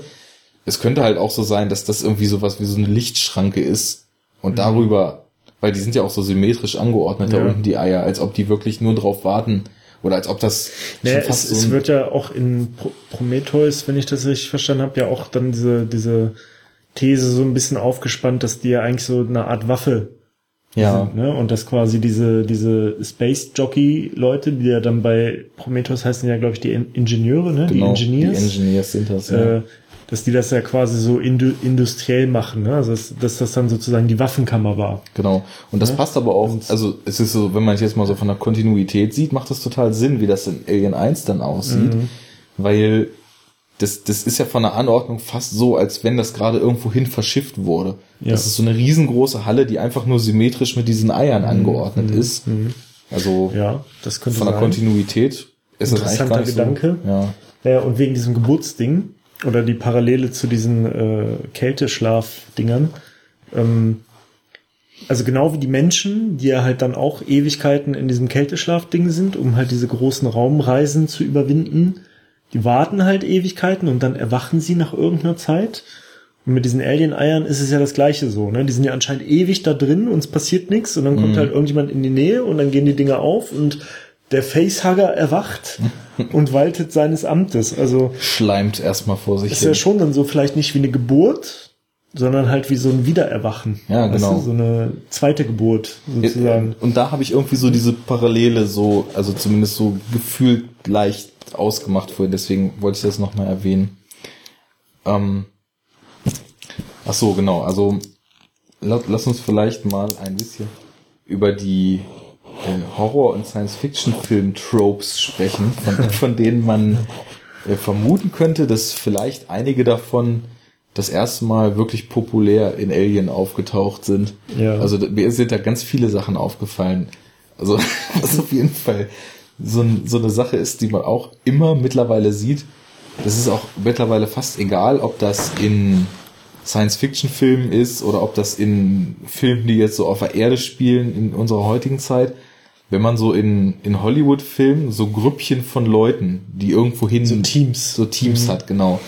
In der Regel auch Teams, von denen irgendwelche Leute dann Wissenschaftler sind. Genau. Dann sind immer diese zwei, drei Pilot, es gibt einen Piloten oder mehrere Piloten, immer ein paar Wissenschaftler. Und es gibt die Techniker, Genau. die überhaupt keinen Bock haben, meistens nur irgendwie Showy-Sprüche machen und versuchen, die Frauen aus der Crew anzugraben. Und, und immer sagen, sie machen es nur wegen der Kohle, weil der Auftrag immer- super viel Geld bringt. immer wieder betonen und wenn es in brenzliche Situationen geht, immer noch sagen, Dafür da werde will ich aber nicht mehr bezahlt. Geld. Dafür werde ich nicht bezahlt. Ja, genau. Entweder so und dann wollen sie mehr Geld, wenn sie es doch machen, ne? Ist halt die Frage, gab's gab's diese Art von Figuren schon vorher oder ist das da jetzt so das erste Mal populär aufgetaucht? Weil ich weiß nicht, bei 2001 gab's keine Techniker auf dem Hell-Raumschiff Nee. und ähm, ich weiß auch nicht, von von wann sind denn eigentlich so, ach, das kann man eh nicht vergleichen. Bei Star Trek in der alten Serie Red Shirts sterben, Ja. gelbe, gelbe Shirts sind doch, glaube ich, irgendwie so Wissenschaftler und so weiter, ne? Ja, nee, die Roten sind immer Techniker und Ingenieure Mhm. und äh, die die Gelben, ah, ich weiß es auch nicht mehr. Ja, es gibt auf jeden Fall eine Farbe und eine Gruppe, die halt Ja. überproportional oft bei den ganzen Außenmissionen dann immer sofort sterben. Ja gut, das war, also das war so ein Figurentrope, der mir aufgefallen ist. Was mir auch noch aufgefallen ist, was ich aber als äh, ziemlich schönes Stilmittel erachte und was auch so, hatte ich ja vorhin gesagt, schon so ein bisschen alien-spezifisch ist, sind so diese Wechsel, dass man die Erkundung des neuen Bereiches zu großen Teilen auch immer so durch die Helmkameras der, der Figuren mitkriegt. Das ist ja ganz populär in Alien 2, Ja. wo die, wo die, äh, was sind die denn da? Marines, Marines, ne? ja. Wo die Marines dann da in diese alte Kolonie, die nicht mehr bevölkert oder eigentlich bevölkert sein sollte, eindringen und bei der Erkundung von dem Planeten. Jetzt hier haben wir das halt auch schon gehabt. Und das ist auch auf so einer, auf so einem Horror-Level, finde ich, eine schöne Art und Weise, wie man so mit der Erwartung des Zuschauers und mit der Orientierung auch so spielen kann, weil ja. wenn es dann anfängt, dass die Signale stören und es fängt an zu flackern und da wird dann auch wieder viel mit Sound gemacht, das, mhm. Das hat ich so eine ganz schöne Wirkung. Ist aber sowieso, also es hat ja so einen dokumentarischen Charakter mhm. und dadurch wirkt es ungefilterter, finde ich. Also so weniger gescriptet, ne? Ja. Und weniger so, als würdest du halt so eine Dokumentation im Fernsehen oder eine Live-Übertragung so, wo halt nichts gescriptet werden kann so richtig. Ja. Äh, ja, und das schafft halt dadurch äh, eine krassere Nähe zum Zuschauer, ja. finde ich. Also ja. das hat was Schockierenderes. Ich meine, das sieht man ja auch ganz schön daran. Es gibt ja diese, wie heißt nochmal dieses Genre, äh, Filme wie Blair Witch Project und so. Da gibt es auch ein Wort für, für dieses Found Footage. Found Footage, ja. Ne? Ähm, das arbeitet ja auch, also da arbeitet ja der ganze Film nur damit. Mhm. Ne? Und das schafft ja per, per se schon auch so eine krasse Bedrohlichkeit. Das kommt so drauf an. Also äh, ich gehöre auch zu der äh, Gattung Filmgucker, die also viele Filme davon sind schlecht, aber davon mal abgesehen, das Format an sich, das kann mich schon ziemlich packen. Also mhm. und ich finde das auch äh, teilweise schockierender als äh, das konventionelle Zeigen einer mhm. Handlung halt. Ne? Also bei Blair Witch ist das so und dann gibt's wo gibt's da noch so eine Szene? Bei dem, ähm, bei diesem Remake von dem Texas Chainsaw Massacre Film. Ja. Da gibt's zum Schluss auch so eine Szene, da zeigen sie irgendwie, also nachdem quasi die ganze Handlung so vorbei ist, dann zeigen sie, wie die Polizei halt irgendwie ähm, dieses äh, Haus, wo halt der, der, ähm, wie heißt der denn hier, der hat den Namen Leatherface? Leather Leatherface. Leatherface, ja, ja. Ne? Wo Leatherface und seine komische Sippe halt gehaust haben und so, wo die Polizei das dann halt so räumt und durchsucht. Und das wird so Found-Footage-mäßig gezeigt. Ne? Und dann ähm, rennt die Polizei halt durch alle möglichen Räume und irgendwann öffnet ein Polizist halt irgend so eine Tür und dann steht da noch Leatherface dahinter und dann ist halt Stopp, ne? Dann mhm. ist so ein Freeze. Also du hörst halt nur noch so, wie die Leute alle so total Panik haben und so schreien und wie die Kettensäge angeht und er halt so total so rausrennt und gerade so einen Move machen will. Mhm. Und ist voll krass, ey. Ich erzähle das, ich krieg jetzt Gänsehaut, während ich das erzähle, weil ich dieses Bild im Kopf habe. Und äh, dann ist halt ein Still, ne? Und äh, du weißt auch ganz genau so, oh, da geht jetzt gleich die krasse Action ab und so und das sieht halt so ganz mies aus, ne? Ja. Und ähm, also das kann, wenn es gut eingesetzt wird, finde ich, nochmal diese, diese, diese Form der gefühlten Bedrohung nochmal ganz schön dolle erhöhen. Es zieht einen so ein bisschen rein. Also genau. zumindest in ja. den Alien-Filmen tut's das bei mir. Und also Blair Witch fand ich damals auch cool. Da hat man dann ja auch damals so einen Schwachsinn gemacht, wie den Film sich anzugucken und nachts im Wald spazieren gehen danach und sowas. Ich habe ne? das nie gemacht. Ja, okay, wir. Also ich habe hab ja das war mir zu krass. ich war ja damals äh, öfter so in Zelle und unter anderem halt auch bei Leuten, die da so ein bisschen außerhalb gewohnt haben und direkt einen Wald um die Ecke hatten. Und dann haben wir echt, als der dann damals noch auf Videokassette raus war, ja, haben wir uns den aus der Videothek ausgeliehen, geguckt und die ganzen Mädels waren alle voll in Panik und dann haben wir die quasi so halb in den Wald gezerrt. um sie danach klar zu machen. Die, die, die hatten wir ja schon klar. Also das wäre ja nicht mal der Punkt gewesen, ne? aber einfach um Bullshit zu machen und dann, ich weiß, sind teilweise von uns die Leute dann auch noch in den Wald reingerannt vom Weg weg und haben dann angefangen, da rumzuknacken mit irgendwelchen Stöckern. So richtiger Quatsch halt, ne? Mhm. Aber das passte schon. Und welcher Film mich ja auch von diesem Found-Footage-Kram völlig mitgenommen hat, wo man entweder totale Bestätigung für kriegt oder für ausgelacht wird, war der erste Paranormal Activity.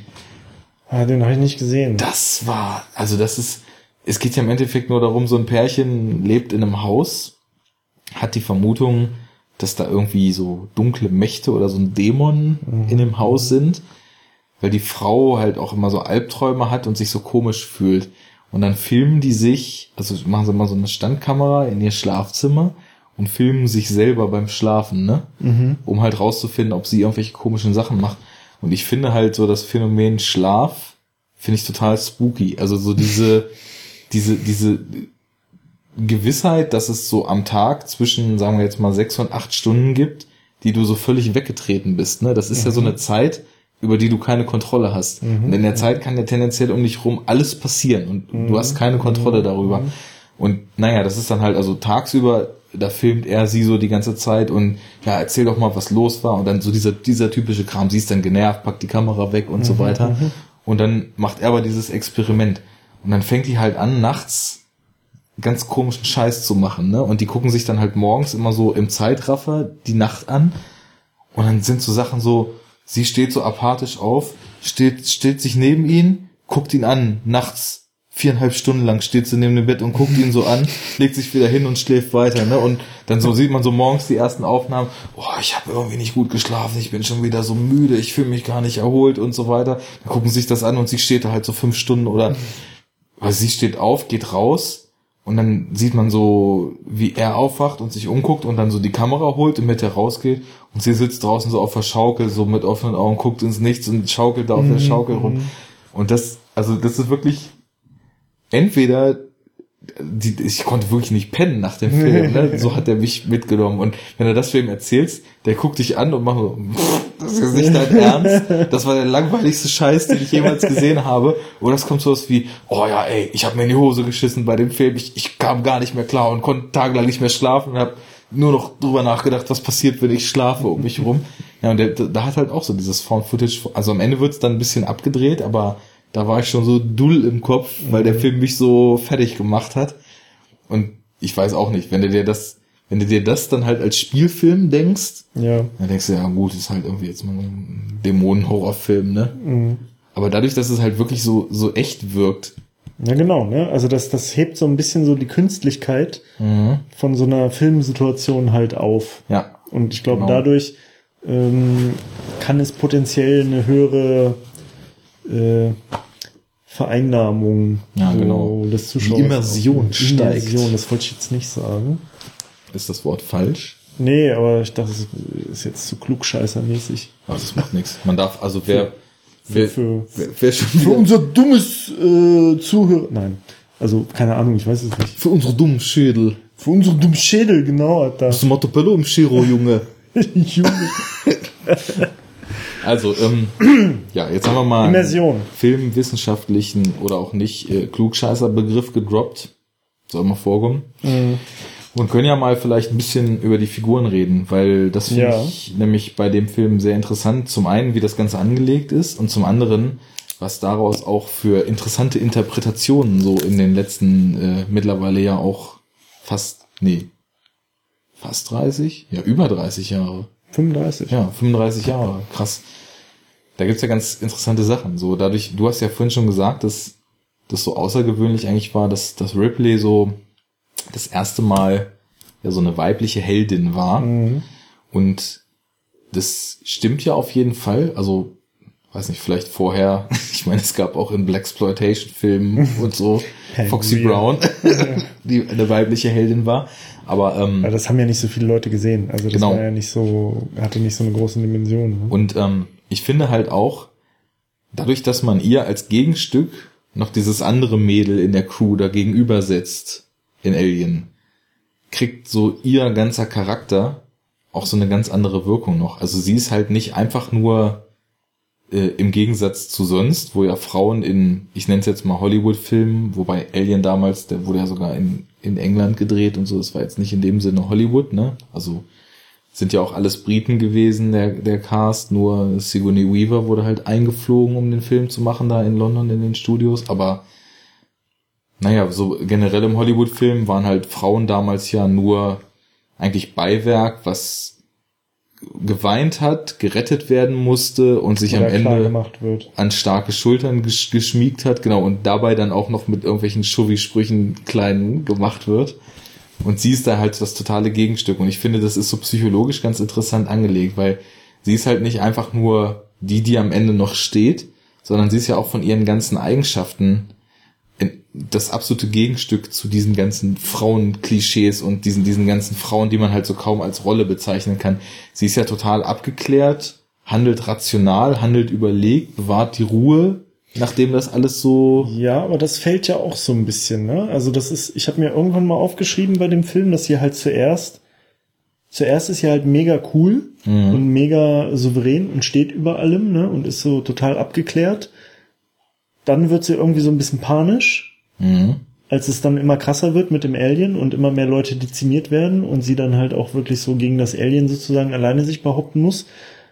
Äh, dann gibt's ja den Relief, wo sie halt in dieser Fluchtkapsel ist, Mhm. vermeintlich, den vermeintlichen Relief.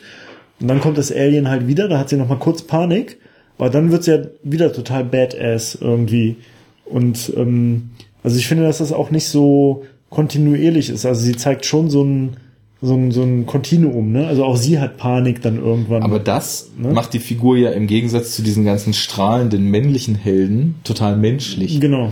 Und das, das finde ich halt stark daran. Das ist nämlich mir auch genauso aufgefallen, dass es gibt dann ja auch so diese Szene, wo sie rausfindet, dass die ganze Mission im Endeffekt so von der Firma manipuliert ist Ja. und dass äh, ja Ian Holm da als Android eben den Auftrag bekommen hat, koste es, was es wolle, diese fremde Lebensform auf die Erde zu bringen für Untersuchung und äh, Crew ist entbehrlich, ne, kriegt, Ja. sie, kriegt sie dann ja da auf dem Schirm gesagt und da fängt sie ja auch erstmal so dann eher so typisch an zu weinen und verliert so die Fassung, aber in dem Moment, wo dann äh, Ian Holm, wie heißt er denn? Äh, Wen meinst du? Ash, genau, Ash heißt er im Film, äh, dann auch anfängt, so sie körperlich ausschalten zu wollen, weil sie jetzt halt von diesem Plan weiß und äh, er dann halt total logisch auf das Ziel hin programmiert, roboterartig handelt. Also sie stellt das Ganze in Gefahr, deswegen muss sie dann beseitigt werden, dann greift er sie ja so an. Und äh, da schaltet sie dann halt auch relativ wieder schnell wieder um und verliert sich eben nicht in dieser klischeehaften äh, Frauenhandlungsweise, wie sie dann sonst. Also im Endeffekt, man hätte es ja auch so machen können, dass sie am Anfang Stärke zeigt und dann passiert das und dann kommt doch wieder noch ein Mann, der dann die Oberhand gewinnt. Und das ja. passierte halt eben zum Glück nicht. Und naja, eben durch diese ganzen ähm, Eigenschaften von ihr. Ich habe da mal ganz interessante Debatten im Netz gelesen, dass äh, Alien den, den Ruf von manchen Leuten zugesprochen bekommen hat, ein total feministischer Film zu sein, aber nicht nur aufgrund der Ripley-Figur, sondern aufgrund der Kombination von A, der Ripley-Figur und B, der Art und Weise, wie sowohl das Alien als auch diese Facehugger quasi in den menschlichen Körper eindringen und das im Film eben nur Männern passiert. Also das Alien ist im Endeffekt eine Lebensform, was sowohl durch diesen Mund im Mund als auch durch das durch die Befruchtung mit dem Facehuggen sozusagen Männer penetriert, also als Face ja, als Facehugger okay, so okay.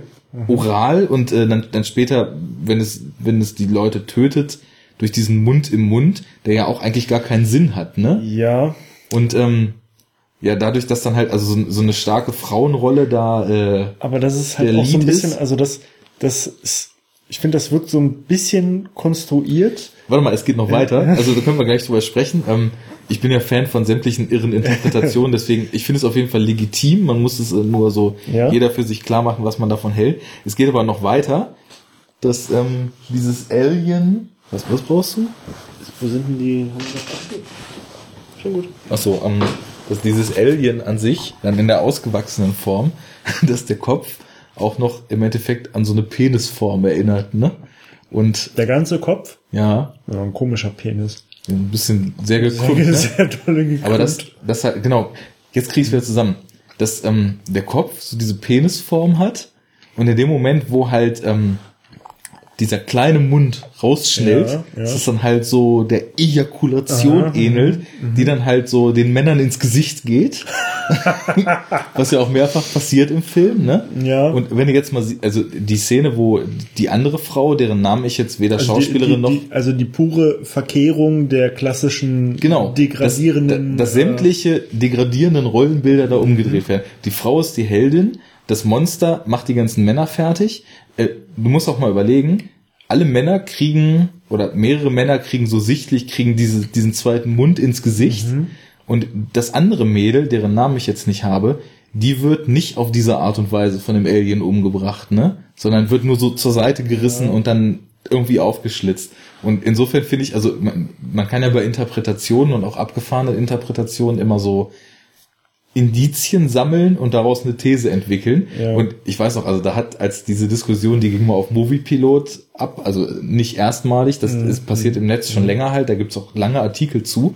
Ähm, und da wurde halt in den Kommentaren so dermaßen abgerantet, ne? Und da hast du richtig so gemerkt, dass allein sowas zu behaupten schon manchen Leuten total an ihrer Chauvi-Ehre kratzt, Ja, ne? ja. Und so wieder, wie jetzt hier Alien sollen Männer vergewaltigen, das geht ja gar nicht, dann kann ich ja den Film nicht mehr gut finden, weil sowas geht ja nicht, so nach dem Mhm, Motto, ne? Und naja, also ich, das ist also die interessanteste Interpretation des Films, Also, die ich so bis jetzt Also sie ist ja aufgeschnappt habe. so, äh, wenn man sie so aufzieht, gar nicht so unlogisch Mhm. äh, und auch ein interessanter Ansatz. Ich finde es aber dahingehend ein bisschen konstruiert, weil ähm, also ich finde, das wirkt zu ähm, zu hingedengelt so und steht so auf so sehr wackeligen Beinen, weil erstens äh, funktioniert es nur, solange das Alien halt wirklich nur Männer tötet. So. Und über die, ich hab's jetzt nicht so im Kopf, aber ich bin mir relativ sicher, dass über die gesamte Filmreihe das nicht so ist. Also dass auch Nee, das Frauen, bezieht sich äh, auch explizit auf den ja? ersten Film, genau, diese, okay. diese okay, Interpretation. gut, dann ja. Mhm. erster Film ja. Zweitens denke ich mir halt so, naja, jetzt denk mal andersrum. Denk mal, das Alien würde auf diese Weise Frauen umbringen, dann wäre es genau, das, es würde genau die gleichen Sachen machen und dann wäre es halt sofort wieder ultra chauvinistisch, sexistisch, patriarchalisch. Also es ist im Mhm. Grunde genommen, ne? Es ist irgendwie so, es macht nichts ande, anders, aber bloß weil es jetzt da halt Männer äh, penetriert, Mhm. wird's halt als ultimativer Feminismus irgendwie ausgelegt. Und wenn's Frauen genauso umbringen würde, wäre es halt wieder ein Beweis für unfassbaren Patriarch, also für unfassbaren Sexismus. Und ich finde, also das wirkt so ein bisschen wackelig, so, weißt du, dass eigentlich nur das darüber entscheidet, wie jetzt die Sichtweise ist. Und das kann, also dadurch finde ich, wirkt so ein bisschen konstruiert so. Und ich weiß halt auch nicht, ob jetzt zum Beispiel, also ich glaube schon, dass ähm, die, die Macher oder dann halt, äh, äh, na hier, äh, Ridley, Ridley Scott, ähm, also schon solche Dinge irgendwie so grob im Kopf hatte, sonst hätte er diese Rolle nicht so gemacht und so geschrieben und so, ne? Und äh, wollte wahrscheinlich eine starke Frauenfigur und ein bisschen weg von diesem klassischen patriarchalisch, patriarchalischen Bild. Aber also, dass er zum Beispiel so ins Detail sich das, wisse? Ach so, nee, mach mal. äh, dass der also so bis in solche krassen äh, explizit sexuellen Details das sich so ausgedacht hat, Ja. kann ich mir irgendwie nicht vorstellen. Aber andererseits, Ja, vor gut, allem- das heißt auch nichts, dass ich mir das nicht vorstellen Nee, kann. das, das aber, ist ja eben, eben so die Sache. Also man muss ja auch immer bei sowas überlegen. Also ich meine, ich, ich mag ja auch viele Filme sehr gern, die die abgefahrensten Interpretationen zulassen und so weiter. Gerade so surreale Filme, David Lynch oder was weiß ich, oder jetzt, von dem ich dir letztens erzählt habe, dieser Upstream Color, der halt so einfach so, ein, so zwei Stunden kompletter Ton- und Bilderrausch ist und du musst dir im Endeffekt den ganzen nach und nach den Sinn erschließen und es kann in etliche verschiedene Richtungen gehen und du kannst da sonst was rauslesen. Das ist ja für uns immer so die Sicht von außen darauf. Man muss sich ja mal in die Lage dann, äh, versetzen von, von Menschen, die sowas kreieren. ja. Die befassen sich ja nicht wie wir zwei Stunden gucken und zwei Stunden Nachbesprechungen damit, sondern die, das sind ja Monate und Jahre deren, deren Lebens, die die in die Schaffungsphase von so einem Werk fließen lassen. Und ähm, da glaube ich schon, also zu, zum einen, dass halt nix Zufall ist, ne? Also zumindest in guten Filmen ist nix oder nur das allerwenigste Zufall. Und das halt, ähm, ja, also ich glaube nicht, wenn man so ein Drehbuch schreibt, dass da jetzt ausgewürfelt wird, welches Geschlecht wer hat, ne? Das, das also ich, ich denke mir zumindest, ähm, es kann natürlich auch sein, dass man anfängt zu schreiben und denkt sich, ja, so und so viele Figuren brauche ich jetzt, um die Drama Dramaturgie und den Storyverlauf einigermaßen hinzukriegen. Und äh, der und der muss noch ausflippen in der, dann nehmen wir mal, äh, nehmen wir mal eine Frau und die Typen, die sollen keinen Bock haben und sollen Techniker sein und das sind dann halt Männer und dass es vielleicht doch viel einfacher ist. Aber es kann eben auch sein, dass man solche Zeichen ganz bewusst setzt. Also das, das muss natürlich dann auch, ähm, das umfasst ja mehr. Ein Drehbuch, das ist jetzt wieder die Frage, wurde das Drehbuch geschrieben basierend auf dem bereits bestehenden Alien-Design und Befruchtungsmechanismus und so weiter? Oder hat, Hat, sich äh, das danach entwickelt? Hat Ridley Scott ein Drehbuch gelesen, hat gesagt, nee, ich will jetzt mal gegen die gängigen Mechanismen von so Heldenkino anstinken und will mal zeigen, dass auch eine Frau die Heldin sein kann, schreibt das um, stand das von vornherein im Drehbuch und er hat schlicht nur Sigourney Weaver besetzt, weil eine Frau im Drehbuch stand. Das weiß man ja alles nicht, ne? Das, da wäre es halt irgendwie jetzt interessant gewesen, vielleicht noch mal so ein bisschen mehr Bonusmaterial als 25 Audiokommentare. Wobei vielleicht das ja auch was für die Zukunft wäre, wenn man sich so einen Film wirklich mal mit Audiokommentar Mhm, anguckt. ja. Das ist ja im Endeffekt dann ein zweistündiges Interview, wo über sämtliche Entstehungsprozesse des Films so jemand dann ja auch was erzählt. Ne? Ich meine, ich habe ja auch, äh, habe ich dir vorhin ja erzählt, letztens so ein Q&A mit Sigourney Weaver gehört. Das ging nur 40 Minuten und von der Zeit hat sie auch nur die Hälfte über Alien geredet. Aber das waren trotzdem total interessante Einblicke. Ne? Zum Beispiel hat sie erzählt, sie ist da halt nach England gekommen, um den Film zu drehen. Und es war halt ganz, ganz fremd so, weil sie kannte keinen und die waren halt alle total nett zu ihr und sie ist dann auch, weil sie da einfach nur im Hotel abgehangen hat und sie war eine junge Schauspielerin so, hatte die Rolle bekommen, hat sich da voll drüber gefreut. Dann hat irgendwie Ian Holm sie wohl am Wochenende zu seinen Eltern zum Tee trinken mitgenommen und so weiter, ne, so bei auf dem Familienbesuch, damit sie da nicht ganz vergammelt in ihrem Hotelzimmer in London, wenn sie mal einen Tag Drehpause hatten und äh, das ist wohl auch sowas wie eine Freundschaft entstanden, aber davon mal abgesehen hat sie zum Beispiel so erzählt, äh, dass bei dem Dreh, ganz interessante Anekdote, äh, diese, diese Szene, wo das Alien schlüpft aus dem Bauch, wurde vor der ganzen Crew so lange geheim gehalten, bis sie das das erste Mal gedreht haben. Ne? Und die Firma, die die Special Effects gemacht hat und das alles so entwickelt hatte, das waren wohl die absolut verkifften, verchilltesten Typen schlechthin. Also die wirkten halt so laid back, als ob die einfach nur den ganzen Tag am Chillen gewesen sind. Und dann wurde wohl so angekündigt, ja, wir drehen jetzt äh, mal eine ziemlich elementar wichtige Szene für den Film und ähm, wir machen auch keine Probe, wir drehen die direkt und vielleicht kommt ja schon ganz gutes Material dabei raus. Und dann haben die sich da halt am Set versammelt und äh, haben so Anweisungen gekriegt, haben die Szene gespielt. Und dann wurde kurz gewechselt, nachdem er sich da auf den Tisch rumgeschmissen hatte. Und es wurde dieser Aufbau, äh, also er musste dann unter den Tisch rein, so bis zum Kopf, und dann wurde dieser Körper an ihn rangeflanscht. Und unterm Tisch lagen halt mit Stangen versteckt diese Special Effects Typen. Und Die als das genau, Alien die, die das dann so rausgeschossen haben. rausgeschossen haben und dann stand noch einer, der diese Blutbomben gezündet haben, weil das ja auch in eine Richtung spritzt. Und sie hat gesagt, dass die bei diesem Dreh, die wussten halt überhaupt nicht, was auf sie zukommt. Und dass das, was da passiert ist, so verstörend war, dass die Szenen, die man im Film sieht, diese wow, Reaction und Schocks, Schocks, äh, Also eigentlich gar nicht gespielt Schockshots, sind. dass das die echten Aufnahmen von deren Reaktion Ah, auf das, okay. was da passiert gewesen ist, ne? Weil die so nicht drauf klarkamen, was diese Typen da mit dem Bauch gemacht haben. Ja, das, das im Endeffekt die Reaktionsshots, das, das sind die direkten Reaktionen aus dem ersten Take. Die haben das nur einmal gedreht. Mhm. Und es, also, äh, Scott war so perfekt zufrieden damit, wie alle geschockt dastanden und nicht wussten, was sie machen sollten und auch wie in so eine Schockstarre verfallen. Das sieht man, die stehen da ja drumrum und wissen überhaupt nicht, was sie machen sollen, ne? Und ja, all solche Geschichten hat sie da halt erzählt, ne? Und deswegen, also zum Beispiel, das ist wieder nur so ein kleines Detail vom Dreh. Ridley Scott erzählt im Vorfeld niemandem, was in der Szene auf ihn zukommt. Und dann wird einfach gedreht und mal, äh, so, der Schockeffekt, den der Zuschauer haben soll, den haben im Endeffekt die Schauspieler, als sie das dann sehen, genauso. Und dadurch entsteht so eine Szene. Und deswegen, so würde ich halt sagen, nix oder das wenigste ist Zufall, ne? So, dass, dass das alles irgendwie durchdacht ist. Und in so einem, ich meine, in so einem Entwicklungsprozess, so ein Skript wird ja auch nicht einmal geschrieben und dann wird das gedreht. Das, da gehen ja meistens mehrere Korrekturprozesse. Da lassen, ich glaube, so jemand wie Ridley Scott damals, der hat mit Sicherheit auch seine Ideen da einfließen lassen und das greift ja alles so ineinander.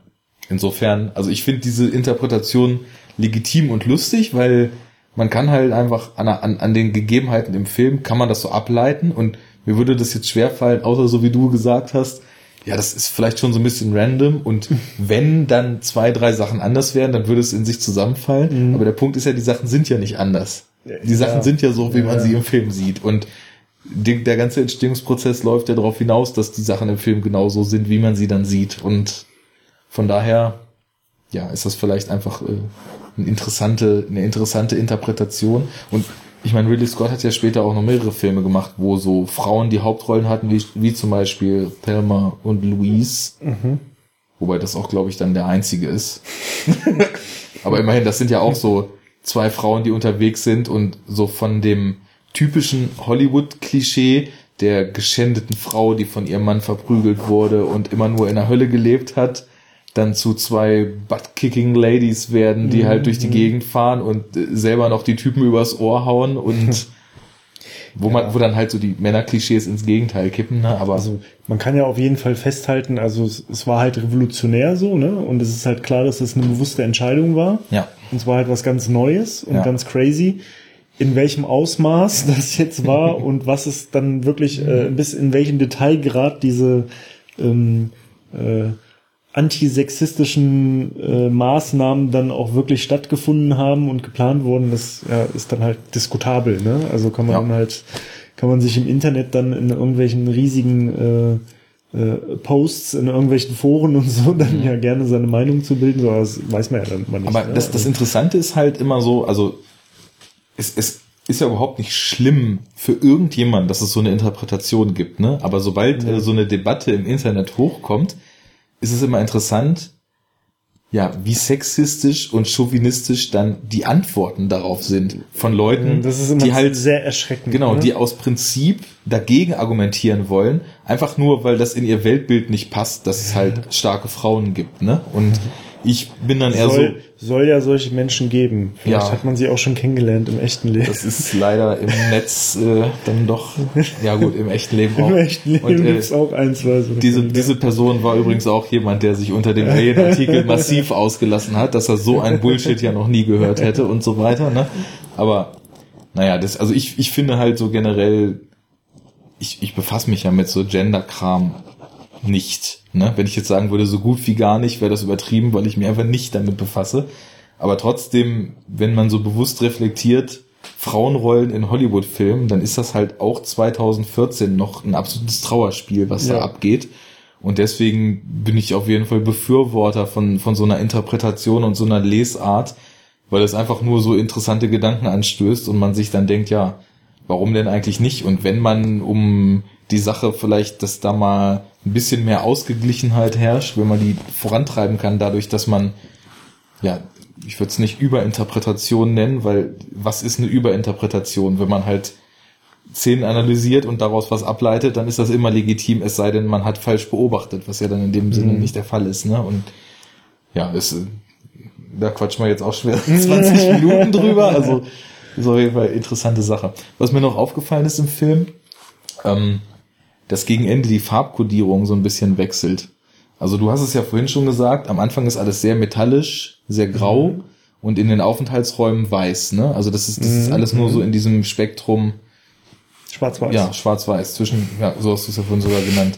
Und gegen Ende, wo dann auch so die Action so ein bisschen zunimmt und sich dieses, dieser ganze Kampf gegen das Alien immer mehr zuspitzt, kommen immer mehr so Gelbstiche rein. Ja, und, und das auch, ist auch, auch Beleuchtung, ne? Genau. Ganz viel. das ist in den ersten Szenen, wo das Alien sozusagen die ersten Leute aus der Crew killt. Da, da kommt auch immer schon Gelb mit rein. Also Ja. zum Beispiel, als er in diesem Schacht rumkriecht und man ihn dann von unten sieht, wie er an der Leiter hängt. Da ist von oben schon so eine gelbe Beleuchtung. Dann in diesem, ähm, in diesem Lagerraum, wo sie die Katze suchen. Und äh, er dann auch, das ist so ein bisschen so Horrorfilmmäßig.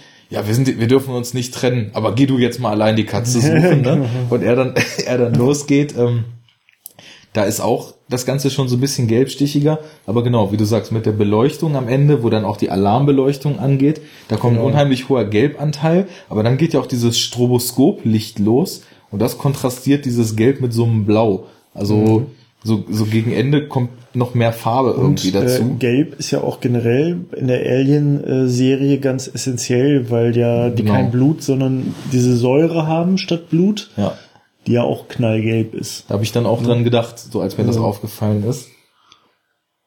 Ja, stimmt, ja. Und was ich da auch, da ist mir auch ganz krass aufgefallen, ähm, gerade als dann so diese ganze, ähm, diese, diese, diese Alarmbeleuchtung losgeht, als sie da halt den Countdown aktiviert, um für die Selbstzerstörung von dem Schiff. Ähm, da fand ich, gab es ganz oft so eine Optik. Da hat man dann ja immer so Shots gehabt von den Gängen so, ne? Also dieses Schiff besteht ja halt auch hauptsächlich aus irgendwelchen langen Gängen so, ne? Und diese, diese Kombination, so manchmal dieses Stroboskoplichtartige oder so ein Licht, das flackert und an und ausgeht, dann diese gelben Warnleuchten, die so an und ausgehen oder sich so drehen Ja, und genau. dann dieses schwarze.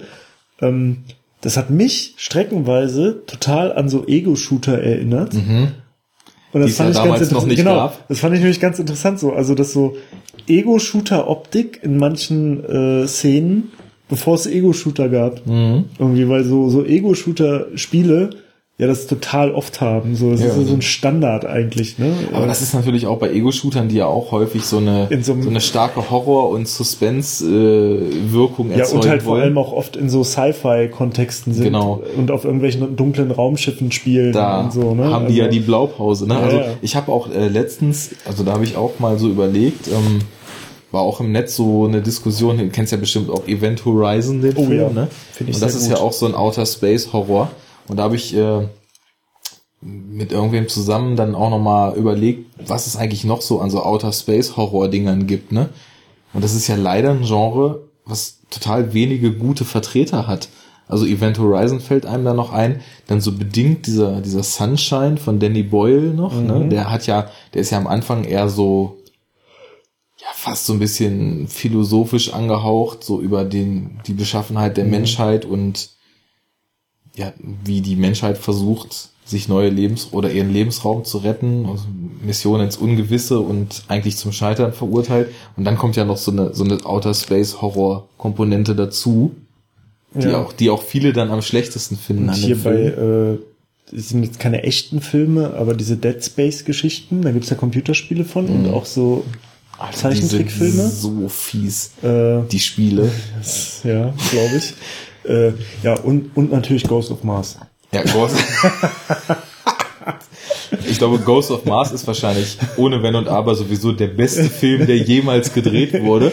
Und Nicht nur in dem Genre. nee, also das beste Drama, der, der beste Weltraumhorror, der beste Actionfilm, und der beste Ice Cube. ja, der, der beste Ice Cube in Anaconda Space. Mit, ist da auch Jennifer Lopez dabei? Nee, äh, da spielt hier die Olle von Species. Ach so. Dieses Model, Mhm. die Species gespielt hat. Äh, Species halt auch das Alien gespielt hat. äh, auch interessant, ne? Species ist eigentlich auch gar nicht so weit weg von diesem Alien-Ding so, ne? Ja, da- das ist ja noch so mehr dieses, so, dieses parasitär vereinnahmt werden und so ein Hybrid zu bilden, ne? Ja. Müsste ich auch mal wieder Die, die, gucken. die, die macht ja auch nur, um, äh, um sich fortzupflanzen halt, ne? Mhm. Und so, das ist auch ganz interessant. Ist aber, glaube ich, auch nur der erste Film einigermaßen interessant. Gibt Oder ja gibt's auch so irgendwie- 26 Teile von so. ungefähr, ne? Genau, und da spielt diese, wie heißt sie denn, so ein Model, Natascha Henstridge. Sagt mir nix. Ich Und weiß, wie die, aussieht, aber ähm, hat in Ghost of Mars spielt die mit Ice Cube zusammen. das muss natürlich auch ein Riesenschub für ihre Karriere gewesen sein, weil wer in Ghost of Mars mitgespielt hat, wird wahrscheinlich ist von ausgesaugt. da an ganz oben in der Hol in, in Hollywood äh, angekommen, würde ich. Weißt du noch, dass wir sogar damals, nachdem wir den geguckt haben und fassungslos das nicht glauben konnten, was uns das, dass wir eine Zeit lang sogar sowas, so Formulierungen hatten wie, Alter, wie Ghost of Mars ist das denn? wir haben davon Dinge, die richtig schlecht waren, als Ghost of Mars bezeichnet. Das ist aber Ghost of Mars. Genau. Wie Ghost of Mars ist das denn? Gut, also das einmal dann dazu. Äh, Äh, ja, von dem Film halten wir offensichtlicherweise einiges. den kann man halt abfeiern, ne? Den könnten wir halt auch mal gucken Ja. im Rahmen des Podcasts. Ja, wir haben ja auch gesagt, wir wollten uns aus der Comfortzone mal hinausbewegen. Weil da trinken wir einfach mehr Whisky und dann läuft das schon irgendwie. Da müssen wir aber eigentlich die Gruppe, mit der wir damals Ghost of Mars geguckt haben, nochmal zusammentrommeln. Enke und Paco. Oh, könnte schwierig werden. Ja, ich glaube auch. Schauen wir mal. Gut, ähm, ich weiß nicht. Ich hatte vorhin gedacht, man könnte eigentlich über die Figur noch so ein bisschen reden. Jetzt haben wir fast nur über Ripley geredet, Ja, aber also, äh, genau, was ich da nämlich noch fragen wollte. Es ist ja schon so, eigentlich typisch horrormäßig oder so Science-Fiction-Filme, die dann mit so kleinen Ensembles agieren.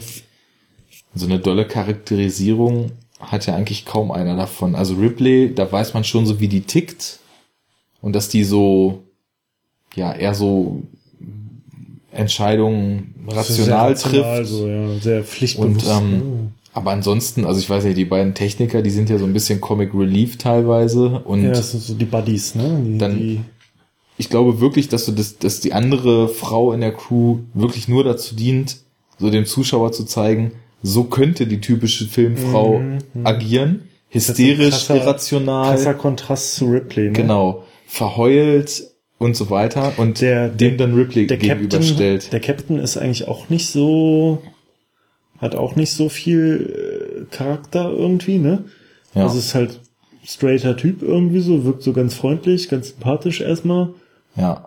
Und Aber- hat aber sonst auch keine herausstechen. Also ich finde, die einzigen, die dann noch herausstechen, also der, dieser Ash, finde Mhm. ich, der äh, ist interessant als Charakter. Also dieser, dieser Android, Ja. der dann ja auch, ähm, also da hatte ich mir irgendwann mal notiert, so, also seine Fassade, die er so aufrecht erhält, Das war nämlich auch Die, noch was. ähm, da wollte ich jetzt auch noch drauf die hinaus. fällt relativ spät, ja, aber dann fällt die richtig krass, finde ich. Total. So, und- da, da merkst du, dass er plötzlich nur noch nach äh, Auftragsprotokoll handelt. Mhm. Und was mir halt auch aufgefallen ist, wenn du den Film schon kennst und weißt, dass er so ein Android ist, dann kannst du ja vorher auch sein Verhalten so ganz anders einstufen und er, er bringt unheimlich gutes Schauspiel, finde ich, weil er hat so ganz kleine Facetten immer nur so in der Mimik drin, die zeigen, dass diese ganze Emotion, die er so bringt, dass das alles nicht echt ist am Anfang. Ja, ne?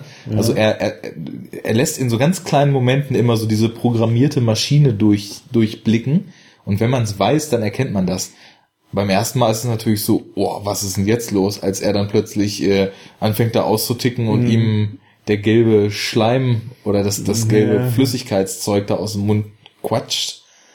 Naja, und genau, ich, ich hatte einfach nur noch mal so, weil, weil mich stört das halt überhaupt nicht, dass außer Ripley eigentlich keine der Figuren, also Ash ist so ein bisschen ihr Gegenpart, das muss man schon sagen, der, der, wie du sagst, der hat auch noch so eine Charakterisierung, die anderen nicht. Aber mir reicht das Ja, halt aber- völlig hin. Aber zum Beispiel finde ich trotzdem krass, also selbst wenn man bedenkt, dass viele der Charaktere gar nicht so tief sind Mhm. oder irgendwie oder noch nicht mal, sage ich jetzt mal, irgendwie eine klar abgrenzbare Funktion so haben, ähm, wird der Entwicklung ja trotzdem wieder relativ viel Raum gegeben. Also ich meine, das ist ja am Anfang, der Film fängt ja halt wieder total langsam an Mhm. von dem ganzen Pacing und halt ganz viel ist halt nur so interagieren, Interaktion zwischen den äh, Crewmitgliedern, nachdem sie halt aus dieser Kältestasis äh, aufwachen und dann halt das Schiff so zum Laufen bringen und checken, was los ist und dann sitzen sie halt zusammen und du siehst halt jeden so ein bisschen und erfährst ein bisschen was.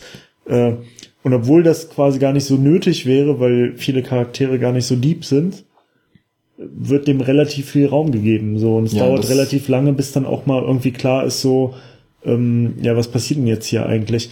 Und ähm, ich meine, es wirkt schon von Anfang an, das finde ich auch, ich glaube auch, wenn man den Film zum ersten Mal sehen würde, würde man relativ schnell einfach durch diese Tonalität, die wir ja beschrieben haben, die der Film so aufbaut, schon irgendwie so checken, okay, es hat irgendwie immer so was Bedrohliches, da schwelt irgendwas im Hintergrund, weil auch die, das bisschen an Musik zum Beispiel, was es da gibt, schon das irgendwie so ein bisschen stark vermittelt, finde ich so. Ja. Das geht auch am Anfang sowas- schon so los, ja. Genau, ich habe ja also- sogar, ich habe ja sogar vorhin zu dir gesagt, wie bedrohlich kann eigentlich ein Score sein? Ja. In dem in der Szene, als sie von dem Planeten wieder abheben und äh, die John Hurt Figur da von dem von dem Facehugger angesprungen Mhm. wurde und das Raumschiff dann wieder zu oder dieser wie nennen die sich diese kleinen Raumschiffe, womit man dann immer so auf Planeten runterfliegt? Weiß ich nicht. Also Kleine Raumschiffe, mit denen man auf Planeten runter- als sie dann mit dem kleinen Raumschiff, mit dem man immer auf Planeten runterfliegt, äh, als sie das umwandeln in ein kleines Raumschiff, was dann vom Planeten wegfliegt, da läuft der Score und ist, ist sehr, sehr bedrückend auch. Ja, also das ist halt, ne, du, du, es wird noch nichts gesagt so richtig und gezeigt, aber du checkst schon so, okay, in welche Grundrichtung das geht, so, irgendwann brodelt da im Hintergrund was und irgendwas wird passieren und es wird trotzdem dem Ganzen halt Raum gegeben und ich finde es halt auch wieder nicht schlimm. Ja. Also es ist, äh, und das haben wir ja nun auch schon oft genug irgendwie so äh, gesagt in den anderen äh, Folgen, dass es halt heute fehlt, ne? Es gibt Und Dinge, das- die kann man nicht oft genug sagen. ja. also falls ihr es noch nicht wusstet, angemessener Raum für äh, Charakterentwicklung äh, ist eine ziemlich dufte Sache bei Filmen und leider sehr selten heutzutage. Und was auch dazu kommt, Charakterentwicklung und Charakterzeichnung muss nicht immer nur darüber passieren, dass Leute einen tiefen Schwall aus ihrem Leben erzählen und ihre emotionale Hose runterlassen, sondern das kann halt auch einfach mal darüber passieren, dass so eine Crew von so einem Raumschiff nach dem Aufwachen zusammen am Esstisch sitzt und du sofort merkst, wer kloppt blöde Sprüche, wer ist ein bisschen in sich gekehrt, wer beobachtet das alles und äh, bringt dann so ein starkes Argument zwischendurch mal rein.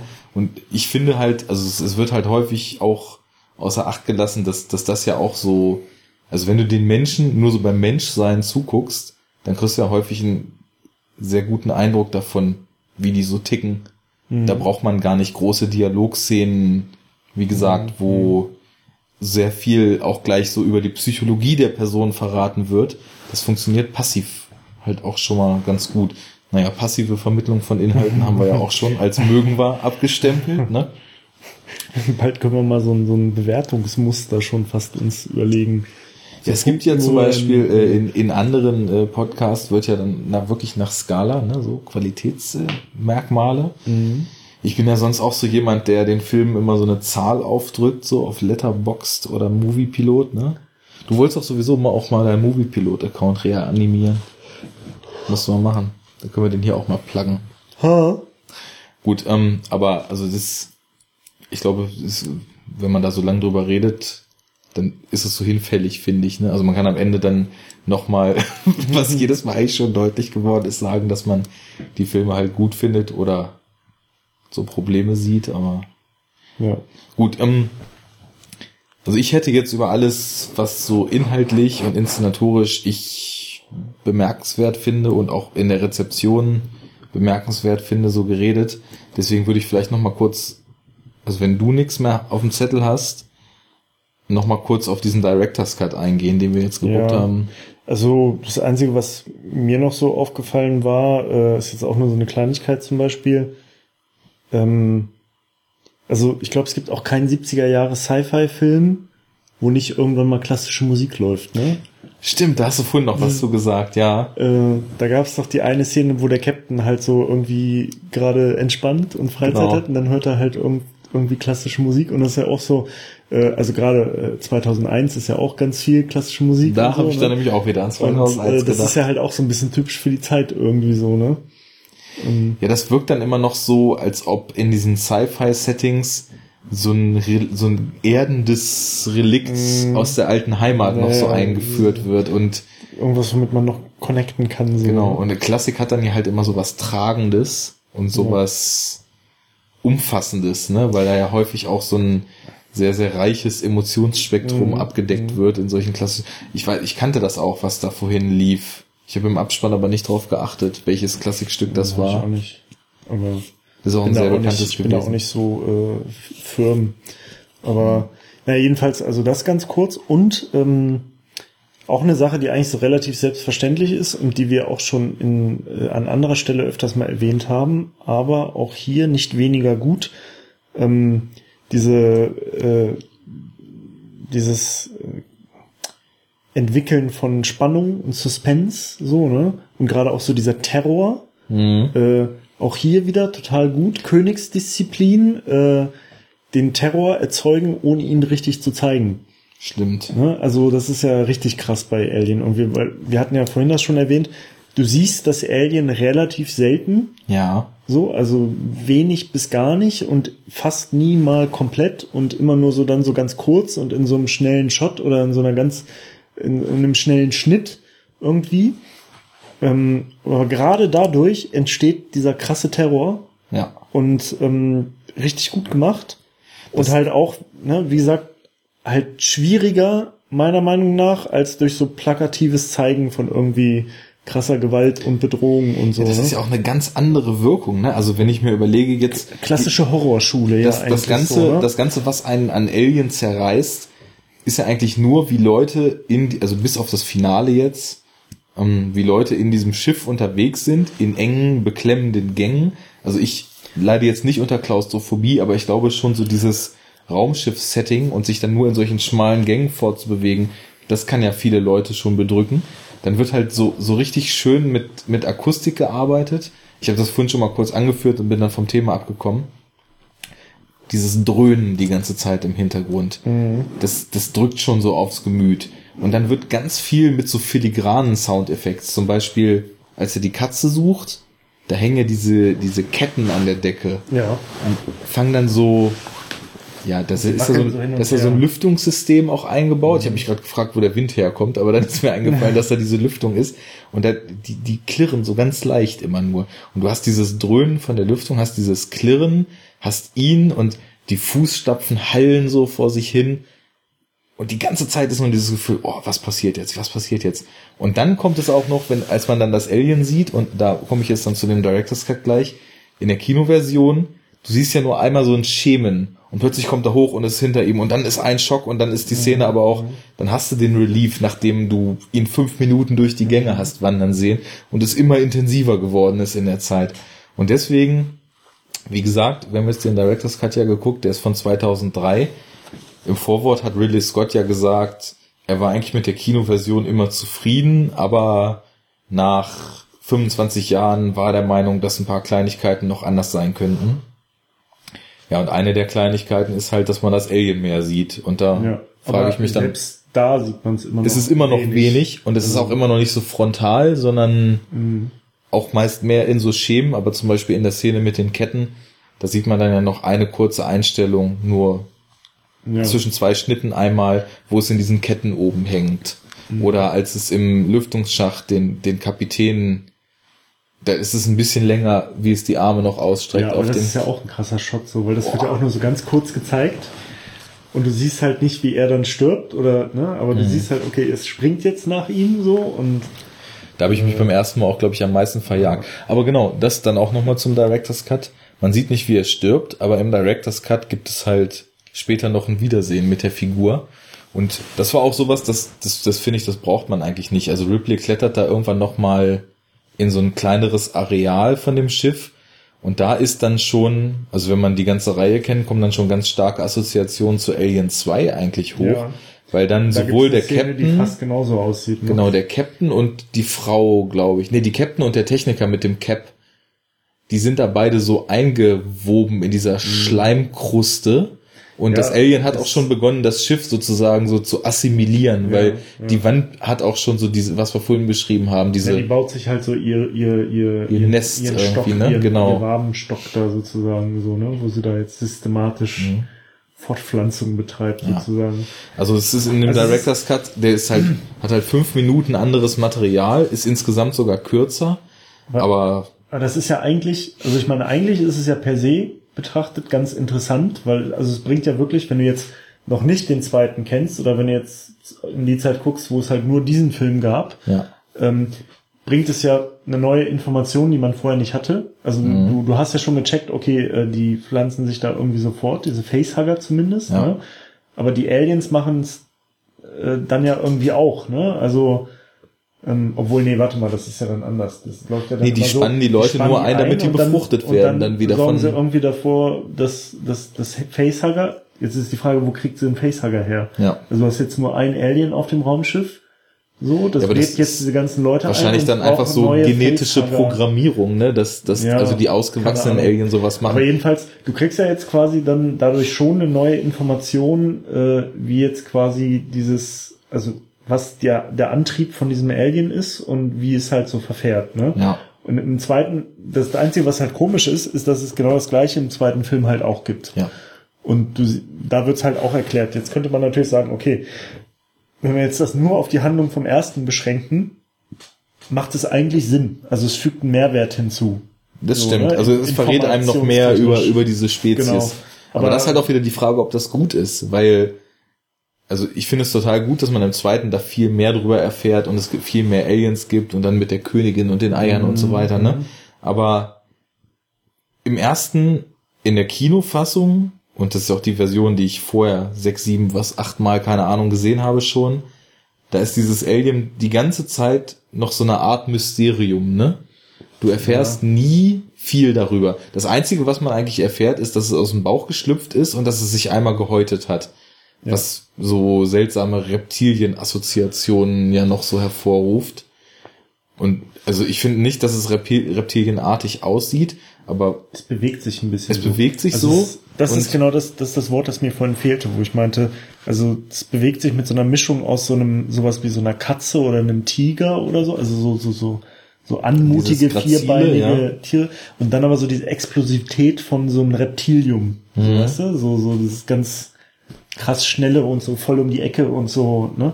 Irgendwie so, die Reptilien bewegen sich ja auch voll oft so, so total zackig. Ja, genau. Die Beschleunigen haben so super schnell, dann bleiben sie sofort stehen und bewegen sich irgendwie Ewigkeiten gar nicht. Ja, zum Beispiel wie so eine Schlange, die sich so anspannt und dann so explosionsartig Ja, so eine ja, Maus erwürgt. Mhm. Ne? Und genau, da habe ich nämlich, also meine Reptilien-Assoziation ist, glaube ich, am meisten noch der Schwanz von dem Alien, aber auch diese gewisse Fremdartigkeit, die Reptilien so gegenüber Säu Säugetieren haben. Ne? Ich finde immer, dass so, gerade so Reptilien, es gibt zum Beispiel doch diese großen, heißen die Komorane, ich weiß, nicht, die auf dieser einen Inselgruppe leben und schon so evolutionär gesehen so eine der ältesten Lebewesen auf Aber der Erde überhaupt sind. Reptilien Genau, die sind ja alle so ein, so ein Relikt schon aus der Zeit und dadurch wirken die halt noch so teilweise wie aus so einer anderen Welt und diesen Charakter von Reptilien, den, der ist in dem Alien-Design gut aufgegangen, finde ich, weil das wirkt halt auch unglaublich fremd. Also fremder geht's ja gar nicht, ne? Mhm. So, jetzt reden wir schon wieder über das Alien. Also ich werde, glaube ich, die nächsten Male, die ich Alien gucke, trotzdem wieder die Kinoversion gucken. Was aber sein könnte, was du eben meintest, ähm, es wird ja sicherlich James Cameron mit Ridley Scott Kontakt gehabt haben, als er dieses Sequel gedreht hat. Und Ja. vielleicht hat ja Ridley Scott auch James Cameron, was heißt vielleicht wahrscheinlich, die rausgefallenen Szenen auch mal, mal gezeigt. Ja. Und da hat vielleicht auch so James Cameron hat, oder hat vielleicht so hat ihm vielleicht so die Szenen gezeigt, das konnte ich jetzt musste ich jetzt leider rausnehmen aus dem Film und James Cameron fand es gut und hat de dementsprechend so eine sehr ähnliche mit dieser eingespannten Mhm. Szene, was man in Teil 2 dann öfter sieht, sowas dann auch in dem Sequel verbaut. Ja, kann sein, ne? Weiß man nicht. Wir werden es noch erfahren. Äh, ja. Also was ich halt, das letzte, was mir jetzt noch so einfällt, ist, was ich auch ganz gut finde, ist, ähm, also generell der Spannungsbogen in dem Film. Mhm. Weil du merkst ja schon, also es fängt ja wie gesagt sehr, sehr ruhig an und dann passiert sowas, ne? Und die Spannung steigt und, ähm, und es wird dann auch, also mit jedem vom ersten Kill an sozusagen, oder, oder eher noch von dem Moment, wo, wo das Alien schlüpft, Mhm. Ähm, bis zum Schluss wird's ja immer dramatischer. Also jeder Kill wird dramatischer Ja. und wird krasser irgendwie. Und jedes Mal siehst du ja auch mit jedem verstorbenen Crewmitglied, siehst du, finde ich total schön, wie der Rest der Crew halt immer panischer wird. Genau. Und Und, am Ende greift das. Mhm. Gesamtsetting das dann ja sogar auf, als sie diese an diesen abgefahrenen Apparaturen, die auch ziemlich cool designt sind, diese Selbstzerstörungssequenz Mhm. einleitet und dann überall diese diese Kühlgase austreten Ja. und der Alarm losgeht. Da wird auch wieder so schön mit Sound gearbeitet, weil der, der hat auch sowas total aufwühlendes, finde ich, Mhm. diese Alarmsirene und da dreht das ganze Setting dann noch so ab. So und jetzt allerletztes, dann Mhm. würde ich von mir aus Schluss machen. Was mir noch aufgefallen ist, dass Alien halt auch so einer der frühesten Filme ist, die ich in der Art kenne, der so dieses Finale nach dem Finale bringt. Ja. Also der halt erstmal, Erstmal wo man so denkt, in so einer fetten Actionsequenz, das dann- war's, und dann schon so total wieder runterkommt und dann plötzlich durch so einen Twist nochmal voll die Intensität Ja, anzieht. da habe ich halt überlegt, als ich das gesehen habe, also jetzt, jetzt hat man, jetzt weiß man ja, wie es läuft und hat den Film schon oft gesehen und so, deswegen weiß man es irgendwie. Ich weiß nicht, inwiefern das davon beeinflusst ist, aber ich habe halt so überlegt, ob jetzt, ob man das nicht eigentlich schon ahnen kann. Weil, ähm, ne, du hast halt das Finale sozusagen und dann hast du den Relief und wenn der nach diesem Relief oder, oder wenn der Relief quasi zu lange dauert, Mhm. dann wird man ja schon so, also dann denkt man ja immer schon so, ah, jetzt passiert gleich noch was so, ne? Also ich habe aber auch, als ich den dann das erste Mal gesehen habe, auch, glaube ich, schon gedacht, dass da was nicht stimmt. Aber ich kannte halt dieses Aber Schema auch halt, schon. Genau, das ist halt die Frage, wenn man jetzt, wie du es gesagt hast, ähm, oder die These jetzt aufgestellt hast, äh, vielleicht war Alien so mit der erste Film, der das Mhm. gemacht hat, dann ist halt die Frage, ob man das jetzt vielleicht nur sich denkt, weil man das Konzept schon kennt Genau, aus anderen Filmen. das hätte ich jetzt halt vermutet. damals äh, nicht so gewesen ist und die alle, halt alle gedacht haben, ach ja, jetzt ist alles vorbei und gleich ist irgendwie äh, der letzte Shot und Happy Mhm. End und so und dann sind sie auf einmal total geschockt, weil da noch was passiert so. Genau, das Aber ich ist mir halt jetzt vorstellen. das kennt man ja auch aus anderen Filmen, das ist ja immer so, ne? Also es ist irgendwie Ja, das Finale, es ist was vorbei und du siehst das und dann denkst du, okay, das dauert jetzt länger als drei, vier Minuten und das ist jetzt irgendwie unnötig, okay, da wird jetzt noch irgendwas kommen so. Genau, Irgendwas und der Böse macht die. Augen wieder auf und kämpft weiter. Ja, irgend so ein Scheiß halt, ne? Ja. Und ähm, weiß ich nicht, müsste man. Ja, haben wir, ne? Ja, ich, also ich glaube, so viel Aufnahmezeit haben wir tatsächlich noch nie auf dem Zeiger gehabt. Wie viel? Jetzt sind wir bei zwei Stunden 30, aber ich weiß halt nicht, wie viel, immer wie viel zehn Minuten mehr. Ich weiß nicht, wie viel Unfug wir am Anfang noch geredet haben. Ja, ja. Da müssen wir auch mal die Schere ansetzen. gut, also wer jetzt Alien gut oder schlecht findet, kann seine Meinung zu dem Film und auch seine Meinung zu dieser Aufnahme gerne auf mannigfaltige Kommentare auf enoughtalk.de kundtun. genau. Ähm, Kann auch sagen, geiler Scheiß. geiles Ding. Da drücke ich mal auf Flatter. Drücke ich mal auf Flatter oder PayPal, weil ich das gut finde und die das weitermachen sollen. Keine, keine falschen Hoffnungen. Auch wer nicht flattert, wird trotzdem weiter Podcasts kriegen. Das macht uns nämlich Spaß. Aber auf jeden Fall bitte Feedback. Da Ja, freuen sehr wir gerne. uns. Sehr gerne. Da freuen wir uns. Und dann sage ich mal bis zum nächsten Mal. Ja, Alien geiler Scheiß, zieht's euch rein. Genau. Falls, ihr, falls ihr es noch nicht kennt, ist es unwahrscheinlich, aber Also ich kann mir nur vorstellen, wenn man überhaupt nicht auf Horror oder so Science Fiction steht, dass man das nicht kennt. Ich wüsste nicht, wie man da sonst drum. Mhm. Oder man hat gerade erst Filme für sich entdeckt. Dann kann es, dann ist man bestimmt auch schon so weit, dass man Film-Podcasts Ja. hört. Weil Also ist ja klar. also lohnt sich auf jeden Fall. Ja. Checkt den Shit.